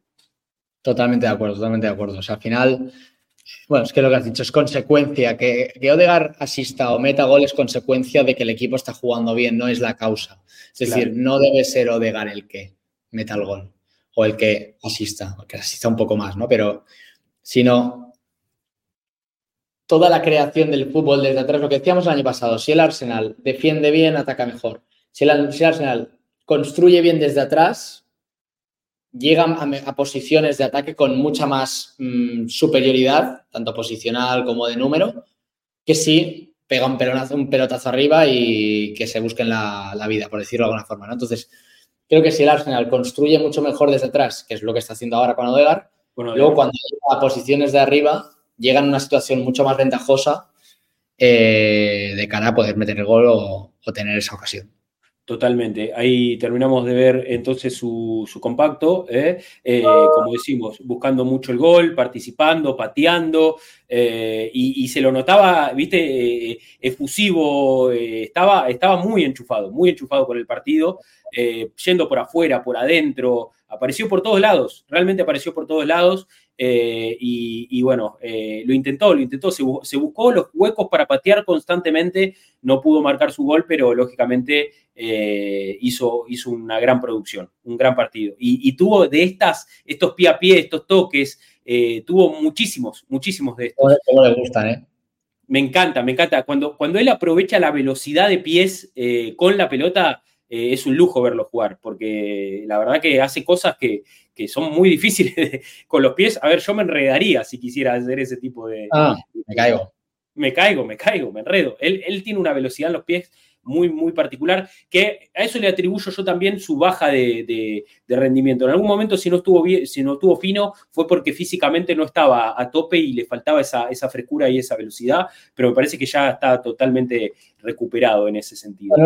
lo, lo, que comentarte, al final, el ha dicho varias veces, ningún jugador profesional juega fútbol eh, al 100% siempre, porque tienen golpes, tienen... Yo creo que lo estamos viendo un poco con Ben White. No estoy seguro al 100%, pero, pero estoy convencido de que Ben White no está al 100% físicamente. Claro. Se le nota que está lento, se le nota que no está con confianza, se le nota que no está. Y creo que viene por allí, ¿no? Y creo que lo de Odegar también venía por ahí en su momento. Podía estar arrastrando un golpe, un pequeña, pequeña lesión. Sí, sí, sí, sí, comparto. Eh, saca hace unos un mes o un mes y medio. Sí. Y son cosas que nosotros no sabemos y el jugador está arrastrando esas pequeñas molestias o lo que sea que no le permiten estar al 100%.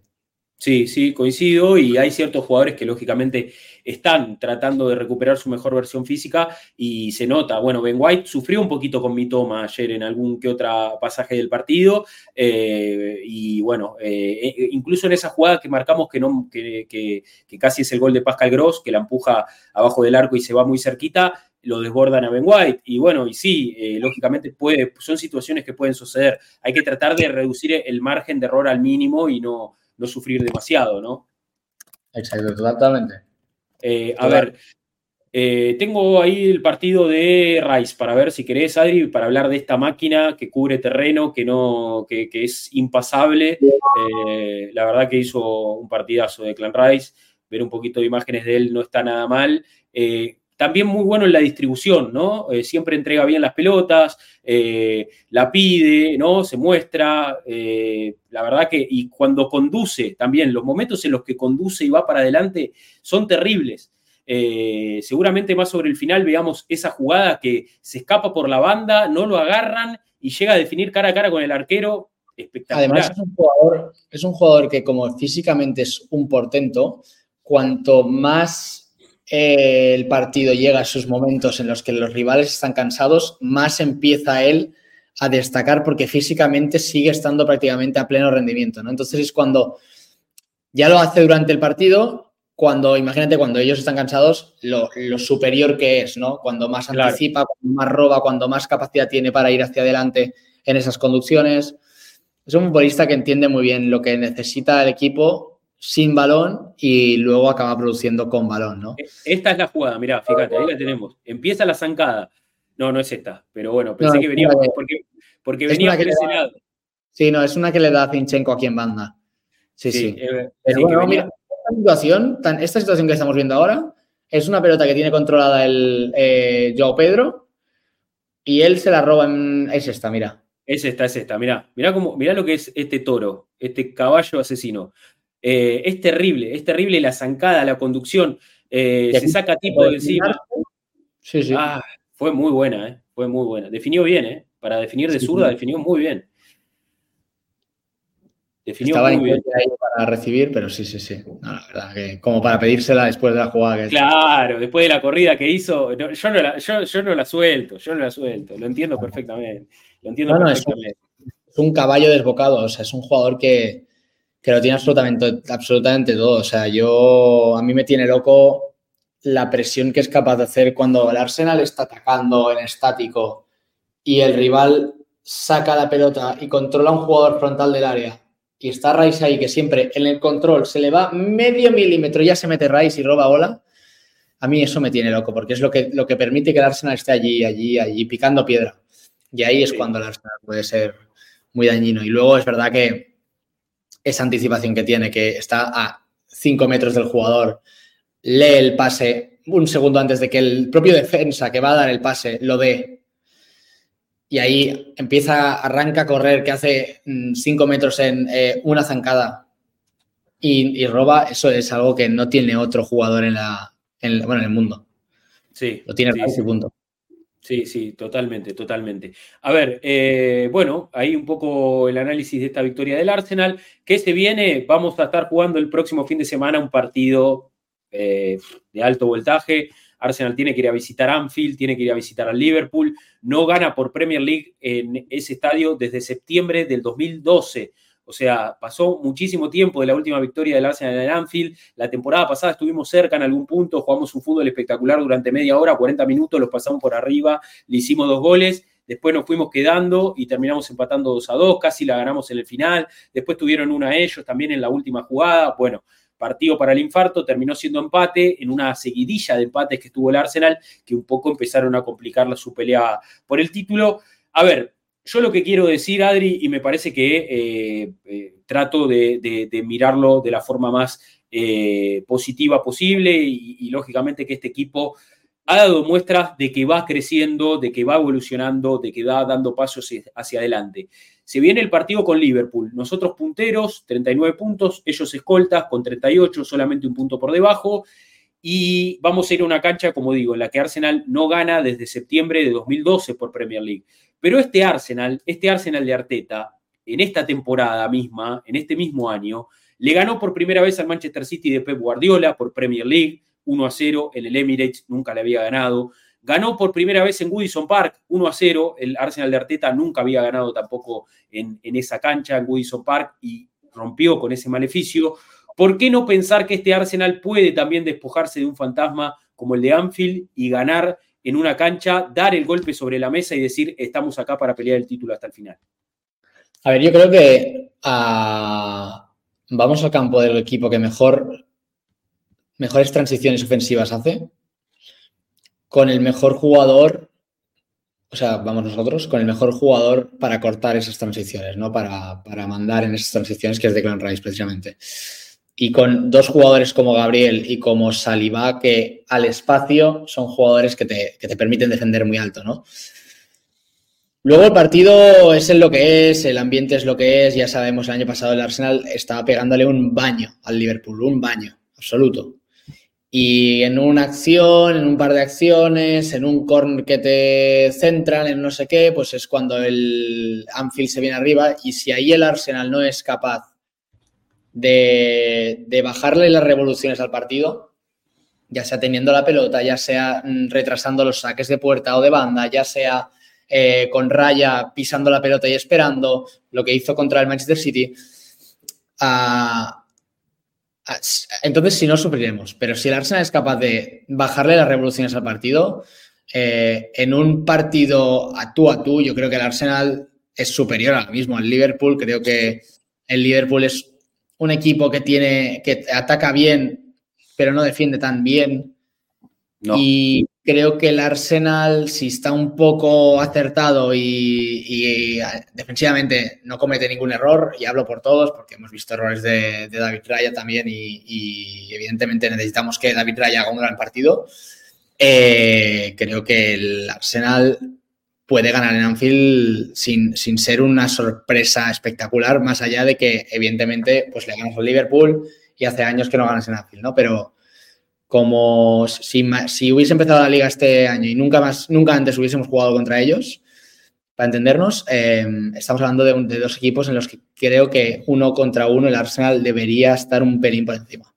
Sí, sí, y a ver, como te digo, me parece que este es un Arsenal que trabaja sus partidos de forma diferente, no es un Arsenal que sale a, avasallarte y a, tratar de marcarte dos goles en los primeros 15 minutos, sino que eh, controla de otra forma el termómetro del partido y creo que es mucho más consciente del tiempo, de, cómo hay que transitar este tipo de encuentros. Ante Manchester City se vio, me parece, una muestra de un Arsenal eh, mucho más controlador en algún punto, tratando de aprovechar lógicamente las chances que se generen. Y creo que Anfield es una caldera, lógicamente todos lo sabemos, pero estamos ante un Arsenal mucho más maduro y mucho más eh, aplomado para afrontar este encuentro.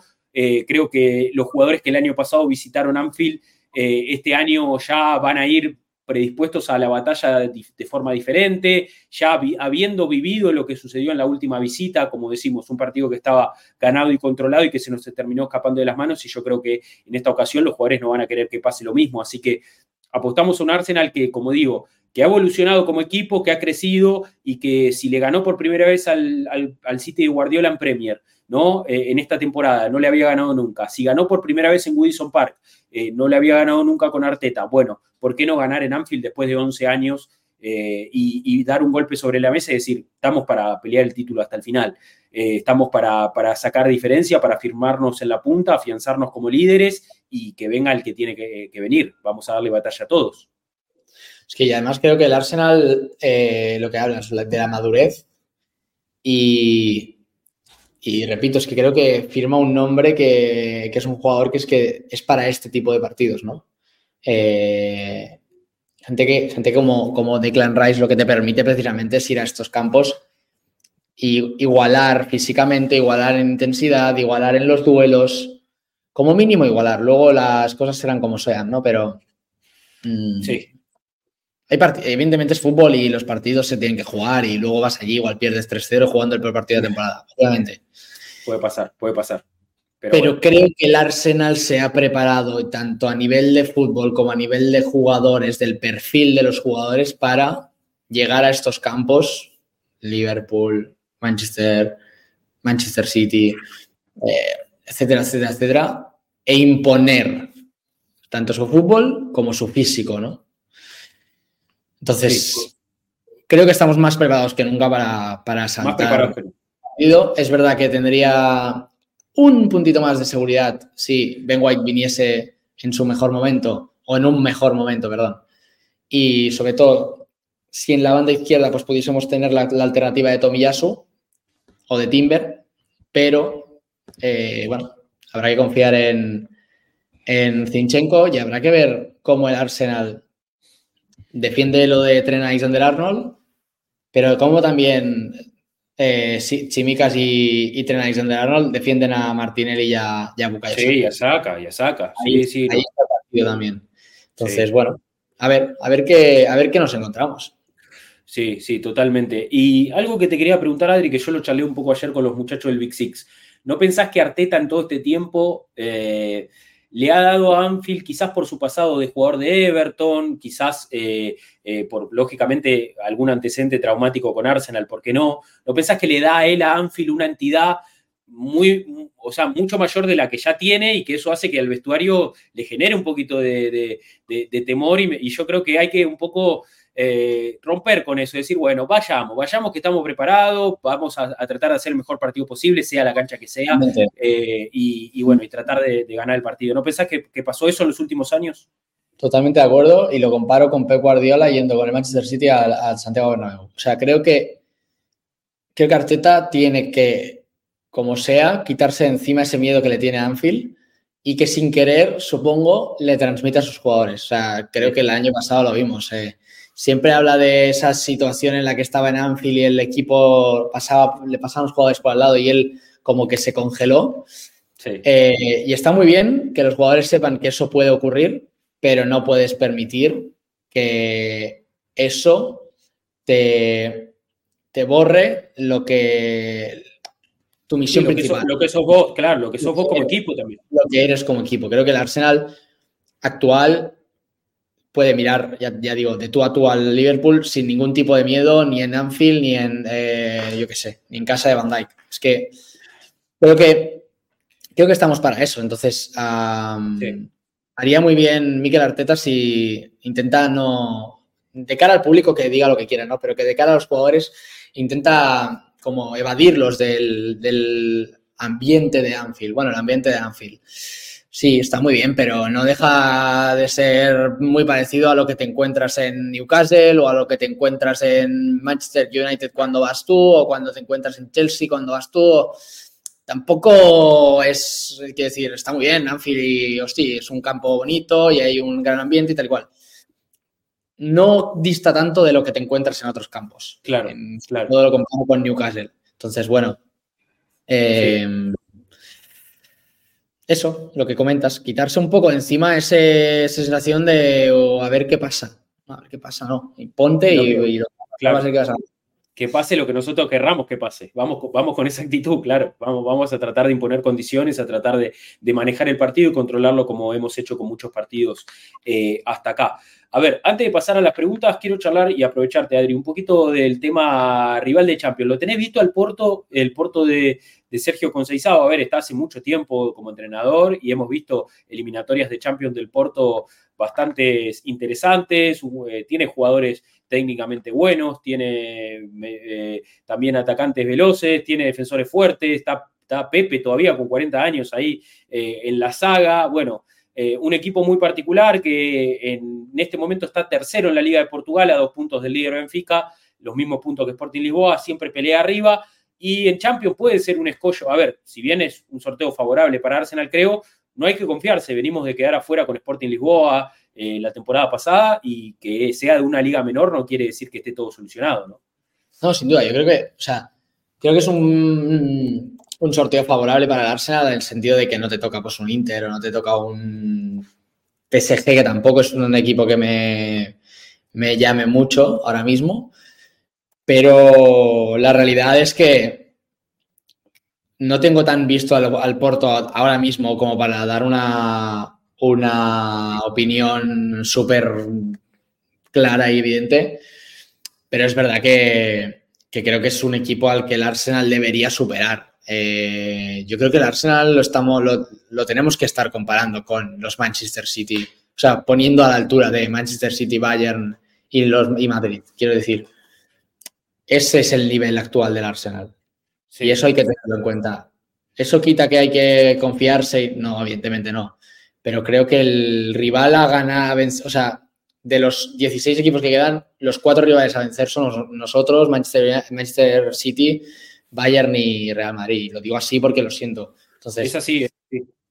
Creo que, creo que Porto es un rival importante, creo que ha hecho una fase de grupos buena en la que eh, yo le he visto un par de partidos con Barça, pero tampoco sin fijar mucho y creo que es un equipo que te puede hacer mucho daño pero creo que el Arsenal es un equipo que debería, repito, imponer su ley y no permitir que pasen cosas. ¿Qué está haciendo el Arsenal muy bien este año?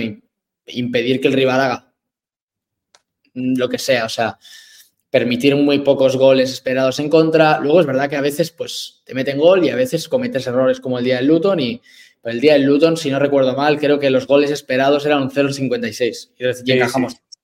Porque Raya porque Raya falló, quiero decir, pero que eso no pasa siempre, no, no es algo que... Entonces, si tú permites que te metan menos de un gol por partido, cuando te vas a una eliminatoria, dos partidos, lo normal es que te metan tú menos goles de los que tú metas. Entonces, si el Arsenal mantiene esa capacidad de controlar lo que ocurre en el partido, eh, creo que va a estar muy tranquilo eh, en esta eliminatoria. Eso no significa que me confíe, simplemente creo que el Arsenal es superior al Porto. Bien, pero bien. tengo que, ver, tengo que verlo. Sí, a ver, un Porto que eh, lógicamente, eh, por lo menos por ahora, viene de, parece quedar eliminado en la Copa local, pero eh, ganó en Champions eh, mayoría de sus partidos, como, como dice Nicolomo en el chat, sacó un punto menos que nosotros en fase de grupo, solamente perdió contra el Barça dos veces por la mínima, tampoco es que tiene un mal rendimiento a nivel europeo, y creo que va a ser un rival al que hay que jugarle. Y lógicamente el estado de forma actual no va a ser el mismo que tengan eh, a fines de febrero. Vamos a ver cómo llegamos nosotros también. O sea, esto es un poco pensando a futuro, pero sí que es un equipo que tiene su trayectoria a nivel europeo, campeón de Champions, eh, con, con, Mourinho, eh, y, bueno, hay que ver qué, qué, termina pasando en aquel momento. Yo creo que que Arsenal está un paso por encima de, de varios equipos en esta Champions, como vos decís, y hay que tratar de pasar esta fase aprovechar el cruce favorable y después ver que te toca a partir de cuartos de final, donde ya también va a estar el cuadro definido. Una vez que si, logramos acceder a la siguiente ronda, ya después vamos a saber cuál es el camino hasta una posible final. Así que ojalá que tengamos un, un, Arsenal avanzando mucho en, nuestra, en esta Champions League, ¿no? Que llegue hasta, hasta instancias decisivas. Yo creo, yo creo que estamos para eso que repito, luego puede pasar de todo y es fútbol y te puedes lesionar, te puede haber de 27 cosas, ¿eh? Pero yo creo que estamos para este perfil de cosas, para unas semis de Champions, en una tarde tonta nos colamos a la final. Eh, lo único que nos puede afectar mucho en este caso es el tema de la experiencia y el tema del nerviosismo, de la sobreexcitación de algunos jugadores por estar en ciertas eh, situaciones en las que no han estado nunca y, que sientan que quieren ser más protagonistas de lo que son, etcétera, etcétera, ¿no? Pensando pues en los Saka, en los Martinelli, que son más jóvenes, en...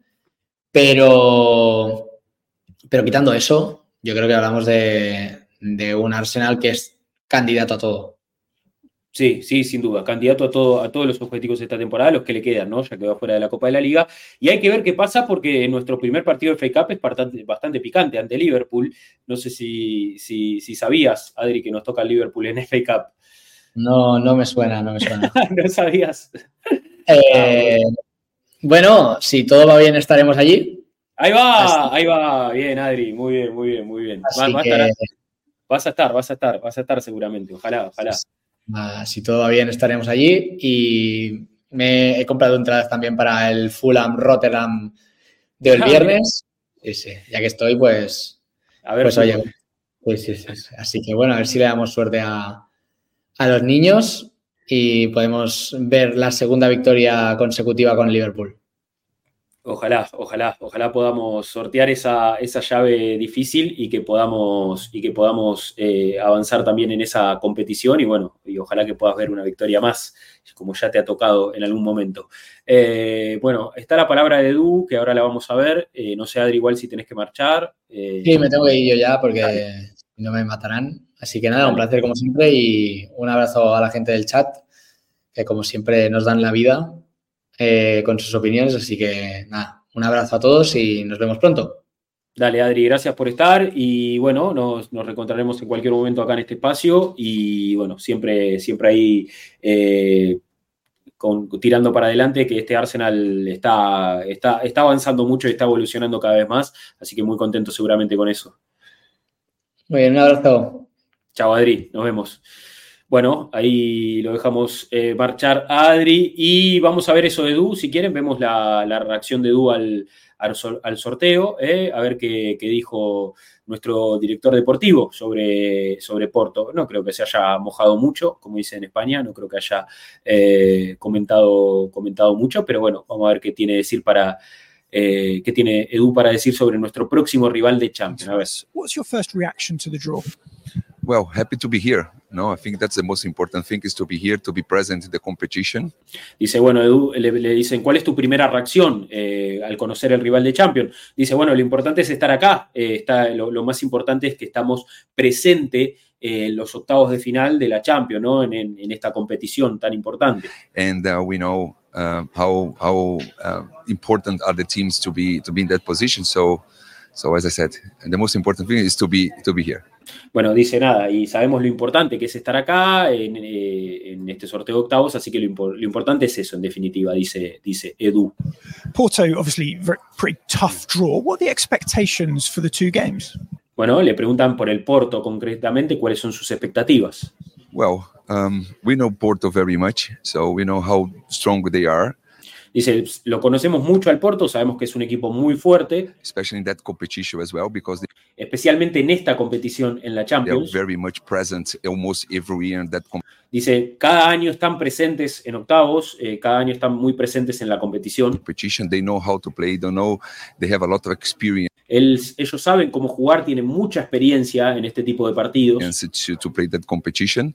So yeah, and then we have to face them to understand how strong they are. Y bueno, tenemos que enfrentarlos entendiendo lo fuertes que son, ¿no? Arsenal on such a good run at the moment, such an impressive group stage. What are the aims and expectations for the rest of the Champions League season?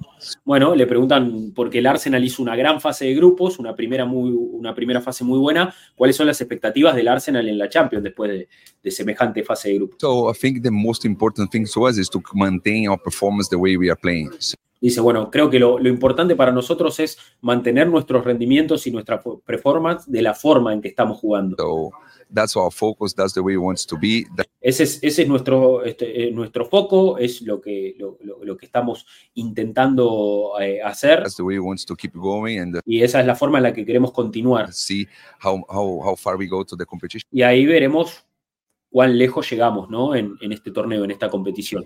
Thank you very much. Good luck. No, Muy bien, un placer. Ok, ahí pasaba Edu. Entonces, eh, y tengo, tengo para ver el antecedente ante Porto. El antecedente ante Porto, si quieren, vemos eh, el partido de ida. Tengo acá el video y si tienen el partido de vuelta, eh, ah, no, lo, lo, lo, subimos a, lo subimos a Twitter. Lo subimos a Twitter, me parece. Lo vemos de ahí. A ver, lo, sí, lo vamos a ver de acá de, del tweet. Eh, este es uno de los últimos antecedentes ante Porto en la Champions. El 5 a 0 es la vuelta, dice Maurito.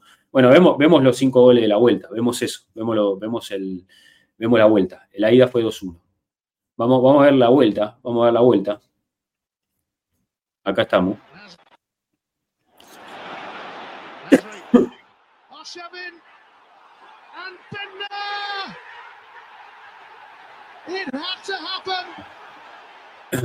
Gol del Lord. Gol del Lord Niklas Bentner.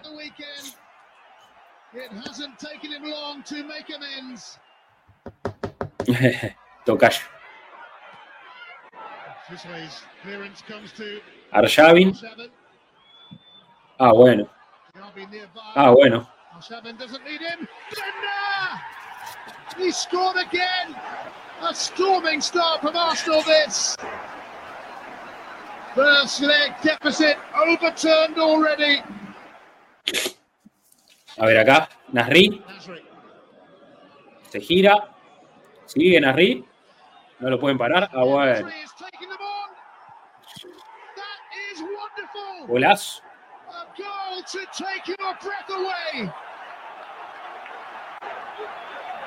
Individual inspiration from Samir Nasri. And the quarterfinals of the Champions League are beckoning for Arsenal. Catch him if you can.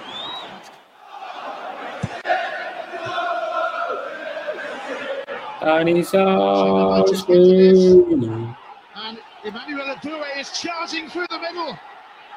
Arshavin. ¡Uh! ¡Qué golazo! La corrida de güey, boludo. La corrida que se pegó, güey. Terrible.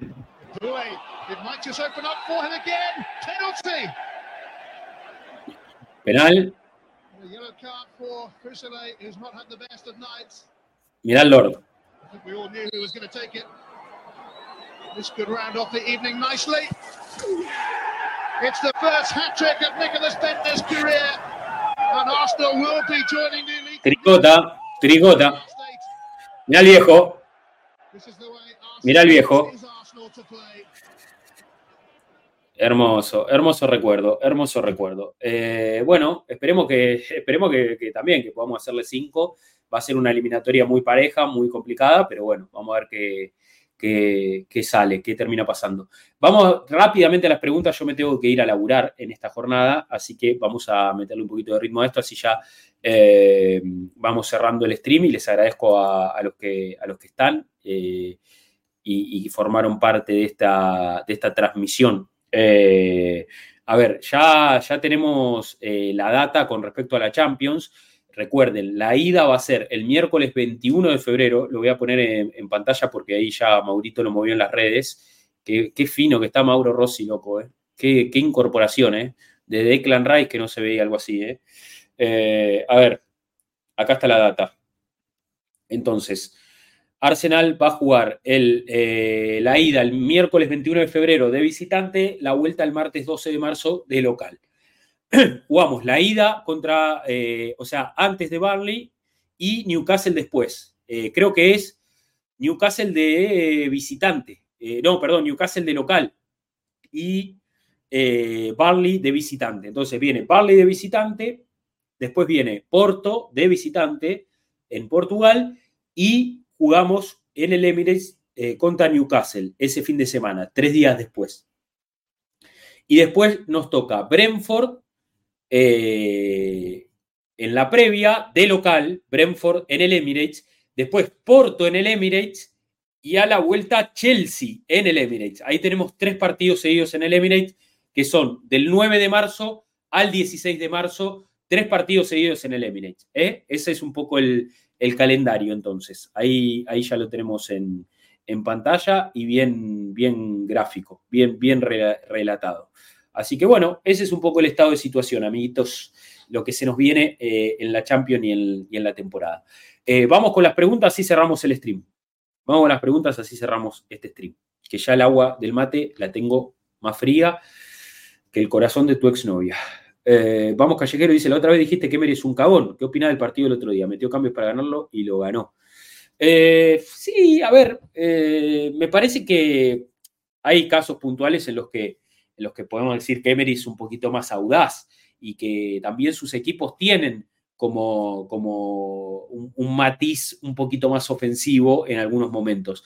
Pero para mí no deja de ser un entrenador que, que, que, cuida eh, que trata de anular, que controla, que trata de, de, primero que, no cometer fatalidades y, primero no, o sea, no sufrir y después de ahí hacia adelante ver qué se puede generar.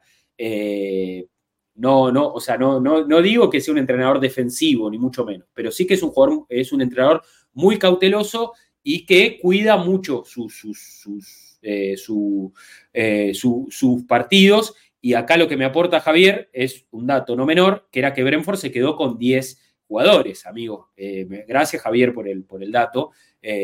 así que me parece que eso explica un poquito por qué Emery fue hacia adelante, ¿no?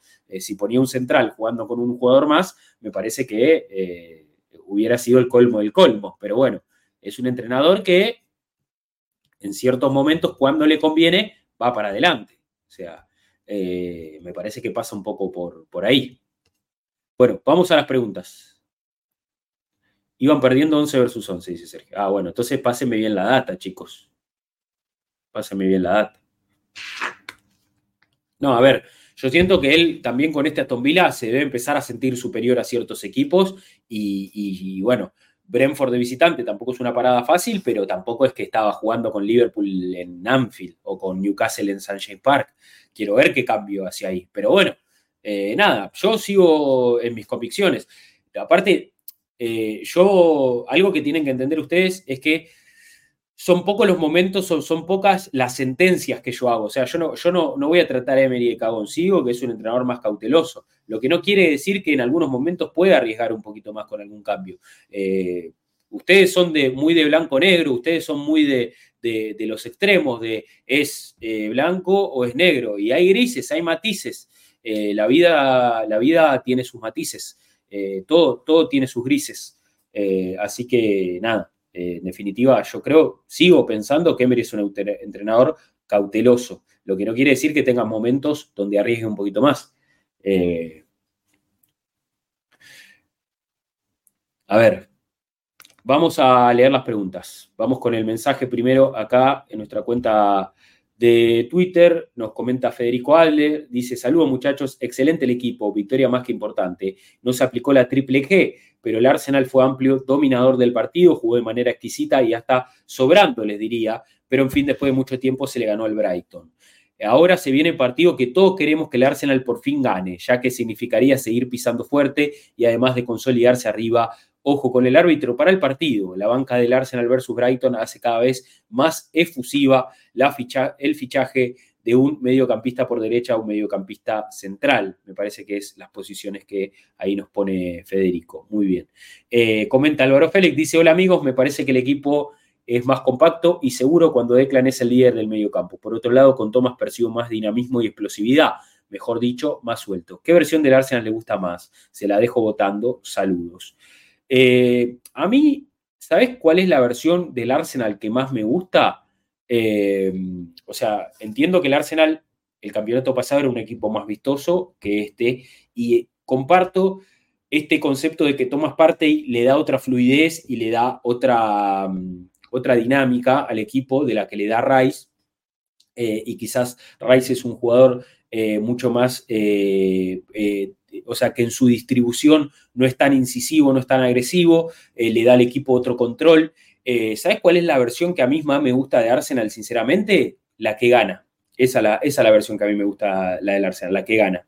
Esa es la versión que a mí más me gusta. Así que mientras el Arsenal gane, vamos a estar todos muy contentos. creo yo, ¿no? Desde mi lugar. la versión que más me gusta del Arsenal es cuando gana. Esa, es la versión que me encanta del Arsenal, así que por estos momentos estamos, estamos conformes y muy contentos de, haber ganado el fin de semana al Brighton. Eh, después de mucho tiempo de que no le ganábamos de local, muchos partidos en los que no pudimos ganarle de local, así que eh, esa, esa, es la versión que a mí me gusta. Eh, jugar bonito, jugar bien. no sé cuál es la no sé qué significa jugar bien o qué significa jugar mal. Para mí el Arsenal juega muy bien, ¿eh? Para mí el juega muy bien al fútbol eh, y está ganando partidos. Eh, lógicamente, el, el, Wenger Ball y, toda esa mística que hemos construido. Eh, nos gusta que el equipo junte pases, nos gustan los goles lindos, las jugadas que empiezan por un lado y terminan por el otro, nos gusta ver que lo toquen los 11 jugadores de campo, nos encanta, pero no, tampoco es necesario tanto para mí, ¿eh? tampoco es necesario tanto para... Yo quiero un equipo que domine, como dice Nico, eh, que, se imponga sus condiciones y que juegue el partido que quiere jugar, que no sufra y que si la pelota también la tiene el rival, no pasa nada. A ver, vimos estadísticas del primer tiempo ante Brighton y vimos un Arsenal que tenía la posesión bastante repartida, pero que en todos los otros aspectos del juego lo pasó por arriba al rival. Así que en ese sentido, eh, yo no, es que quiero tener 99% de posesión. Obviamente, si la pelota la tengo yo, hay muchas más chances de que yo haga lo que quiera con la pelota y que si yo quiero ganar el partido, elija exactamente el destino que va a tener la pelota y yo tengo el control. Si la tengo yo, no la tiene el contrario. En eso estamos todos de acuerdo, me parece. A ver, para jugar al fútbol, vos necesitas la pelota. La pelota es el elemento principal y esencial para jugar al fútbol. Si vos no lo tenés, es muy difícil jugar al fútbol sin la pelota. A veces hay que jugar al fútbol sin pelota, pero para ganar un partido hay que tenerla. Después, la podés tener más o la podés tener menos. Eso no me quita el sueño. Yo lo que quiero es que mi equipo imponga sus condiciones, domine y gane. Listo. Con eso estoy conforme. Y yo creo que el partido del Arsenal de Brighton, en donde hubo una posición repartida, el Arsenal fue amplio dominador. Y eso a mí me alcanza y me sobra. Eso a mí me alcanza y me sobra. Y yo estoy contento cuando el equipo gana. Yo estoy contento cuando el equipo gana. Eh, eso es lo que yo necesito, que el Arsenal gane. Después, si ganamos 4 a 0 o ganamos 1 a 0 con un gol de culo en la última jugada, me da lo mismo. me da exactamente lo mismo. Prefiero ganar. O sea, si vos me preguntás qué equipo me gusta a mí, el que gana. Ese es el Arsenal que me gusta. Eh, a ver, Lógicamente, a ver, no me malinterpreten, no es ganar a cualquier costo. Todos sabemos que eh, en Arsenal la identidad que tiene el club, el ADN, para ganar, se, necesita que haya, que, haya cierta armonía en, el equipo, en, muchos aspectos en el club.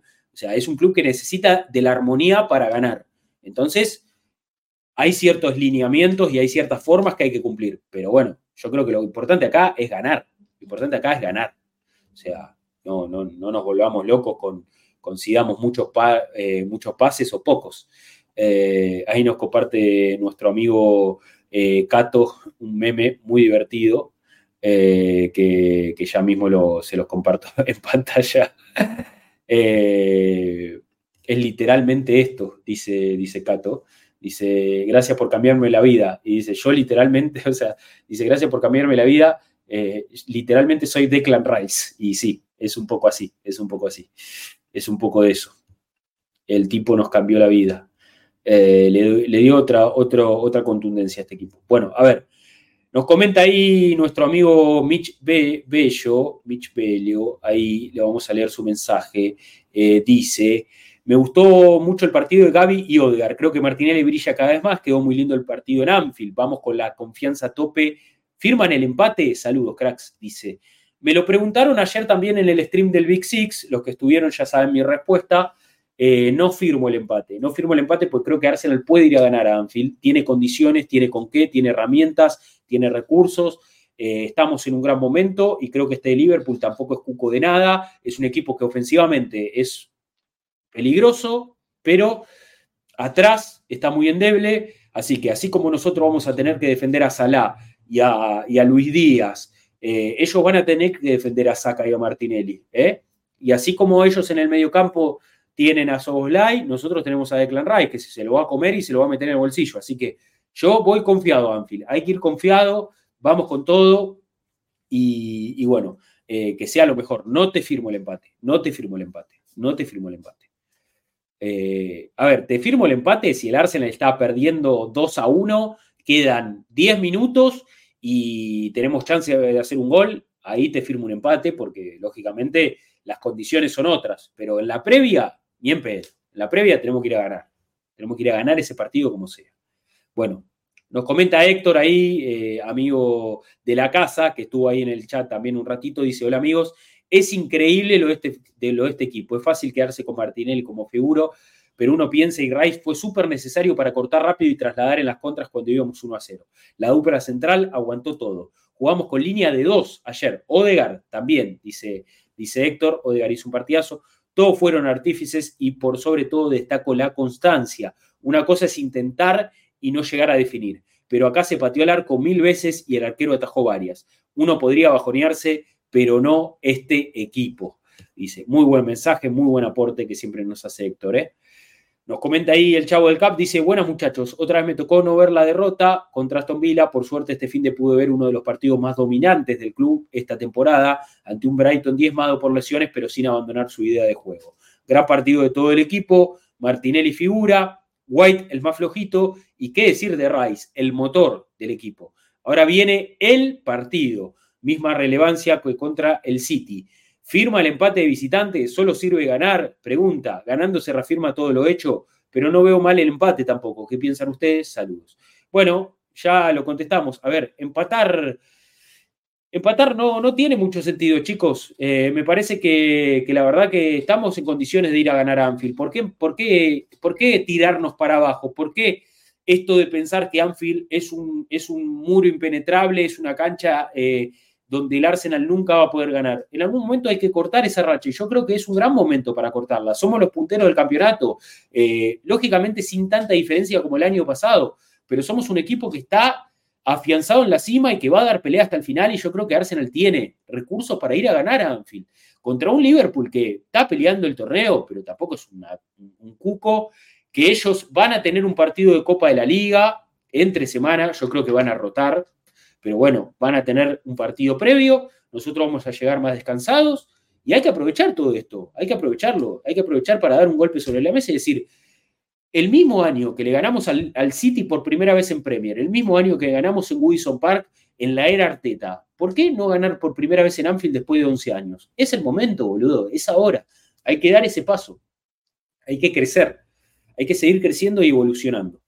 Bueno, Último mensaje, dice Juan Martín Ramírez, que siempre hace un gran aporte en nuestro chat, que dice, si Arteta le da bola al Twitter Arsenal, nos comemos 15 goles. Si sigue confiando en el plan y los jugadores, tenemos muchas chances. Lo que habrá sido el juego del equipo que me costó encontrar críticas de los de siempre. En Anfield va a haber otra demostración de personalidad. Eh, si no alcanza para los tres puntos, al menos el equipo nos dará motivos para seguir creyendo. Qué locura que vivíamos hace un año, ¿no? Menos mal que eh, no jugó Saliva ese partido, dice Juan Martín Ramírez. Muy bien, muy bien, muy bien. Bueno, confiemos, confiemos en el equipo, ¿eh? confiemos en, todo esto, eh, confiemos en, nuestros chicos. Eh, me puse a hacer memes, dice Cato. Eh, Alex eh, dice, buenas tardes, que bien Raya va cogiendo confianza, se le ve más seguro, a mí cada vez me ofrece más seguridad. Sí, a mí, a mí, nunca, me, nunca, a mí nunca me generó muchas inseguridades. O sea, salió, salió a un centro, le hicieron un gol. Y bueno, le puede pasar como a Benguay que lo desbordaron, o le puede pasar como a Sinchenko que perdió, o Jorginho que perdió una pelota con Tottenham y nos hicieron un gol y, y terminamos empatando son fatalidades, son errores que pueden suceder y hay que tratar de que sucedan lo menos posible. Punto. Eh, después, inseguridad es otra cosa. Para mí, inseguridad es otra cosa. Yo no siento inseguridad hoy por ningún jugador del Arsenal, eh, ni, por el equipo en general. A mí el equipo me da garantías, a, mí el equipo me hace crecer y estamos en una muy buena posición, creo yo, y vamos a Anfield con toda la fe y afrontaremos nuestro, nuestro compromiso de Champions también con, con toda con toda la fe y, bueno, y creyendo, creyendo en que este equipo puede llegar lejos. Y queda mucha temporada, todavía queda mucha temporada, pero estamos punteros, estamos en octavos de Champions, hay que jugar en FA Cup. Eh, inseguridad era eh, David Luis y Mustafi, totalmente, eso era inseguridad, boludo, eso era inseguridad. Eh, David Luis y Mustafi como dupla central del Arsenal, hermano, eso era inseguridad, boludo. Yo creo que a veces se olvidan de dónde venimos, se acostumbran muy fácil, exigen mucho estamos tranquilos, estamos sobrados, hay que disfrutar, hay que tratar de, disfrutar y de creer en este equipo. A mí me pasó algo el otro día en el partido con Brighton y con esto cierro, con esto cierro el stream, que ya llega a dos horas, eh, que fue que empecé viendo el partido, sentado, así, lógicamente, inclinado, nervioso, eh, cebando mate, viste, como bueno, a ver qué pasa con esto, y de a poco, boludo, te juro que terminé viendo el partido así, así, con el celular en la mano, así, mirando, porque el equipo me dio mucha seguridad y yo dije, este partido no lo perdemos ni en pedo, ni en pedo, los tenemos que cagar a gol estos tipos, si estamos pasando por encima. Entonces, a mí el equipo me da garantías, ¿eh? a mí el equipo me da seguridad. Entonces, eh, hay, que, hay, que, hay que apoyarse sobre eso, hay que eh, confiar en este equipo y bueno, va a venir Anfield. Eh, yo lo quiero ver a Raya, como dice Nico, pero lo quiero ver a Sinchenko, lo quiero ver a Wild, lo quiero ver a Saka, lo quiero ver a Martinelli, lo quiero ver a Rice, lo quiero ver a Haver, lo quiero ver a Odegar, lo quiero ver a Saliba, lo quiero ver a, Gabriel Magaláes, lo quiero ver a Gabriel Jesús.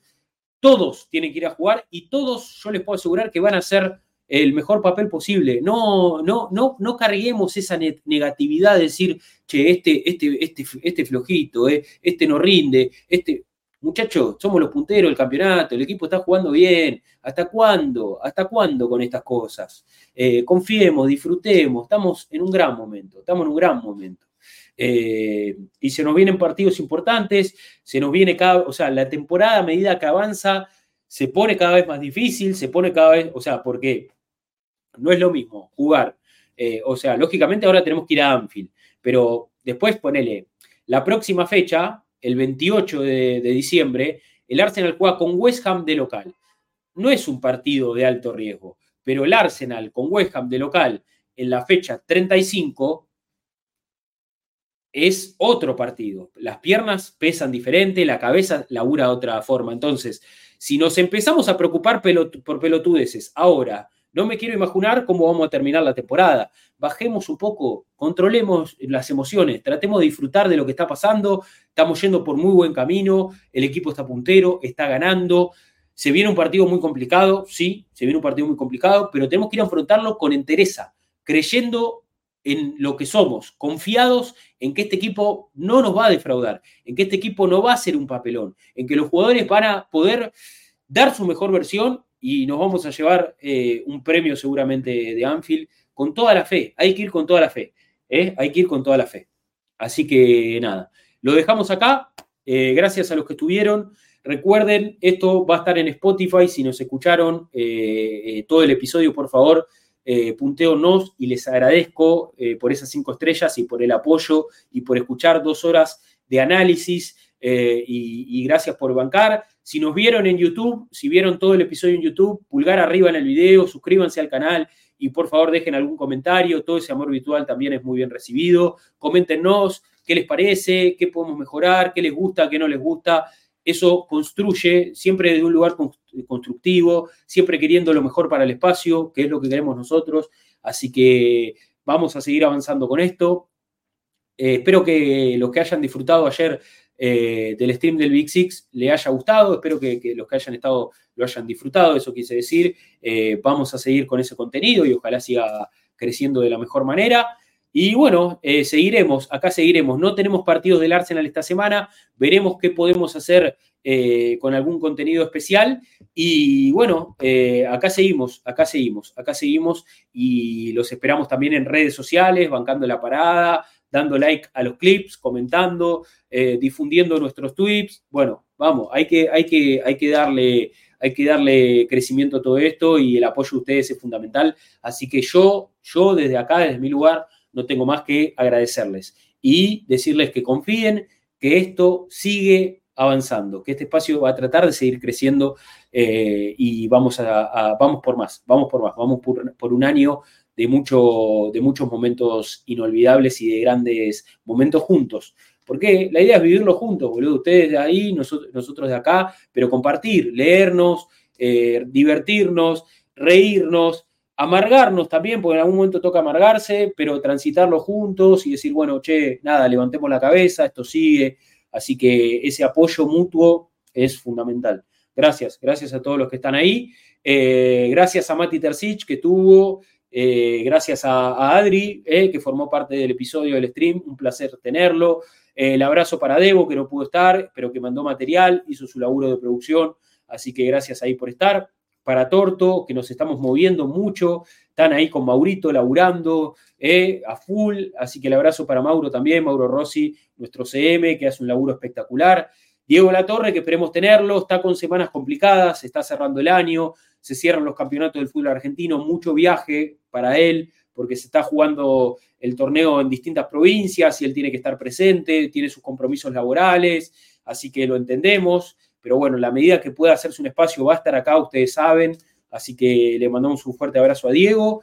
Eh, bueno, Martín Blaquier también ahí siempre bancando y siempre presente y dando su, aporte. Eh, creo que no me estoy olvidando de nadie. Bueno, Seba Galvez, eh, representante histórico de este, este equipo, también cada vez que, hay una victoria importante nos deja un mensajito, se pone contento, sabemos que sigue siendo hincha del Arsenal, eso lo va a acompañar por el resto de sus días y por más que no esté tan cercano al proyecto, lo disfruta mucho, así que nos ponemos contentos por él también. Y bueno, contento con todos ustedes, contento con todos ustedes, que cada vez somos más y cada vez hay más gente presente. Y le mando un fuerte abrazo acá a mi amigo Cato, a Juoxa, Samno Jorginho, eh, Nico Lomo, moderador de este canal, haciendo siempre un aporte y, un, trabajo muy importante, el Prezi, eh, bueno, no me quiero olvidar de nadie, Javier Ortiz, eh, Sergio Maldonado, bueno, toda la banda, toda la banda que, aporta, que aporta, que participa y que deja su granito de arena.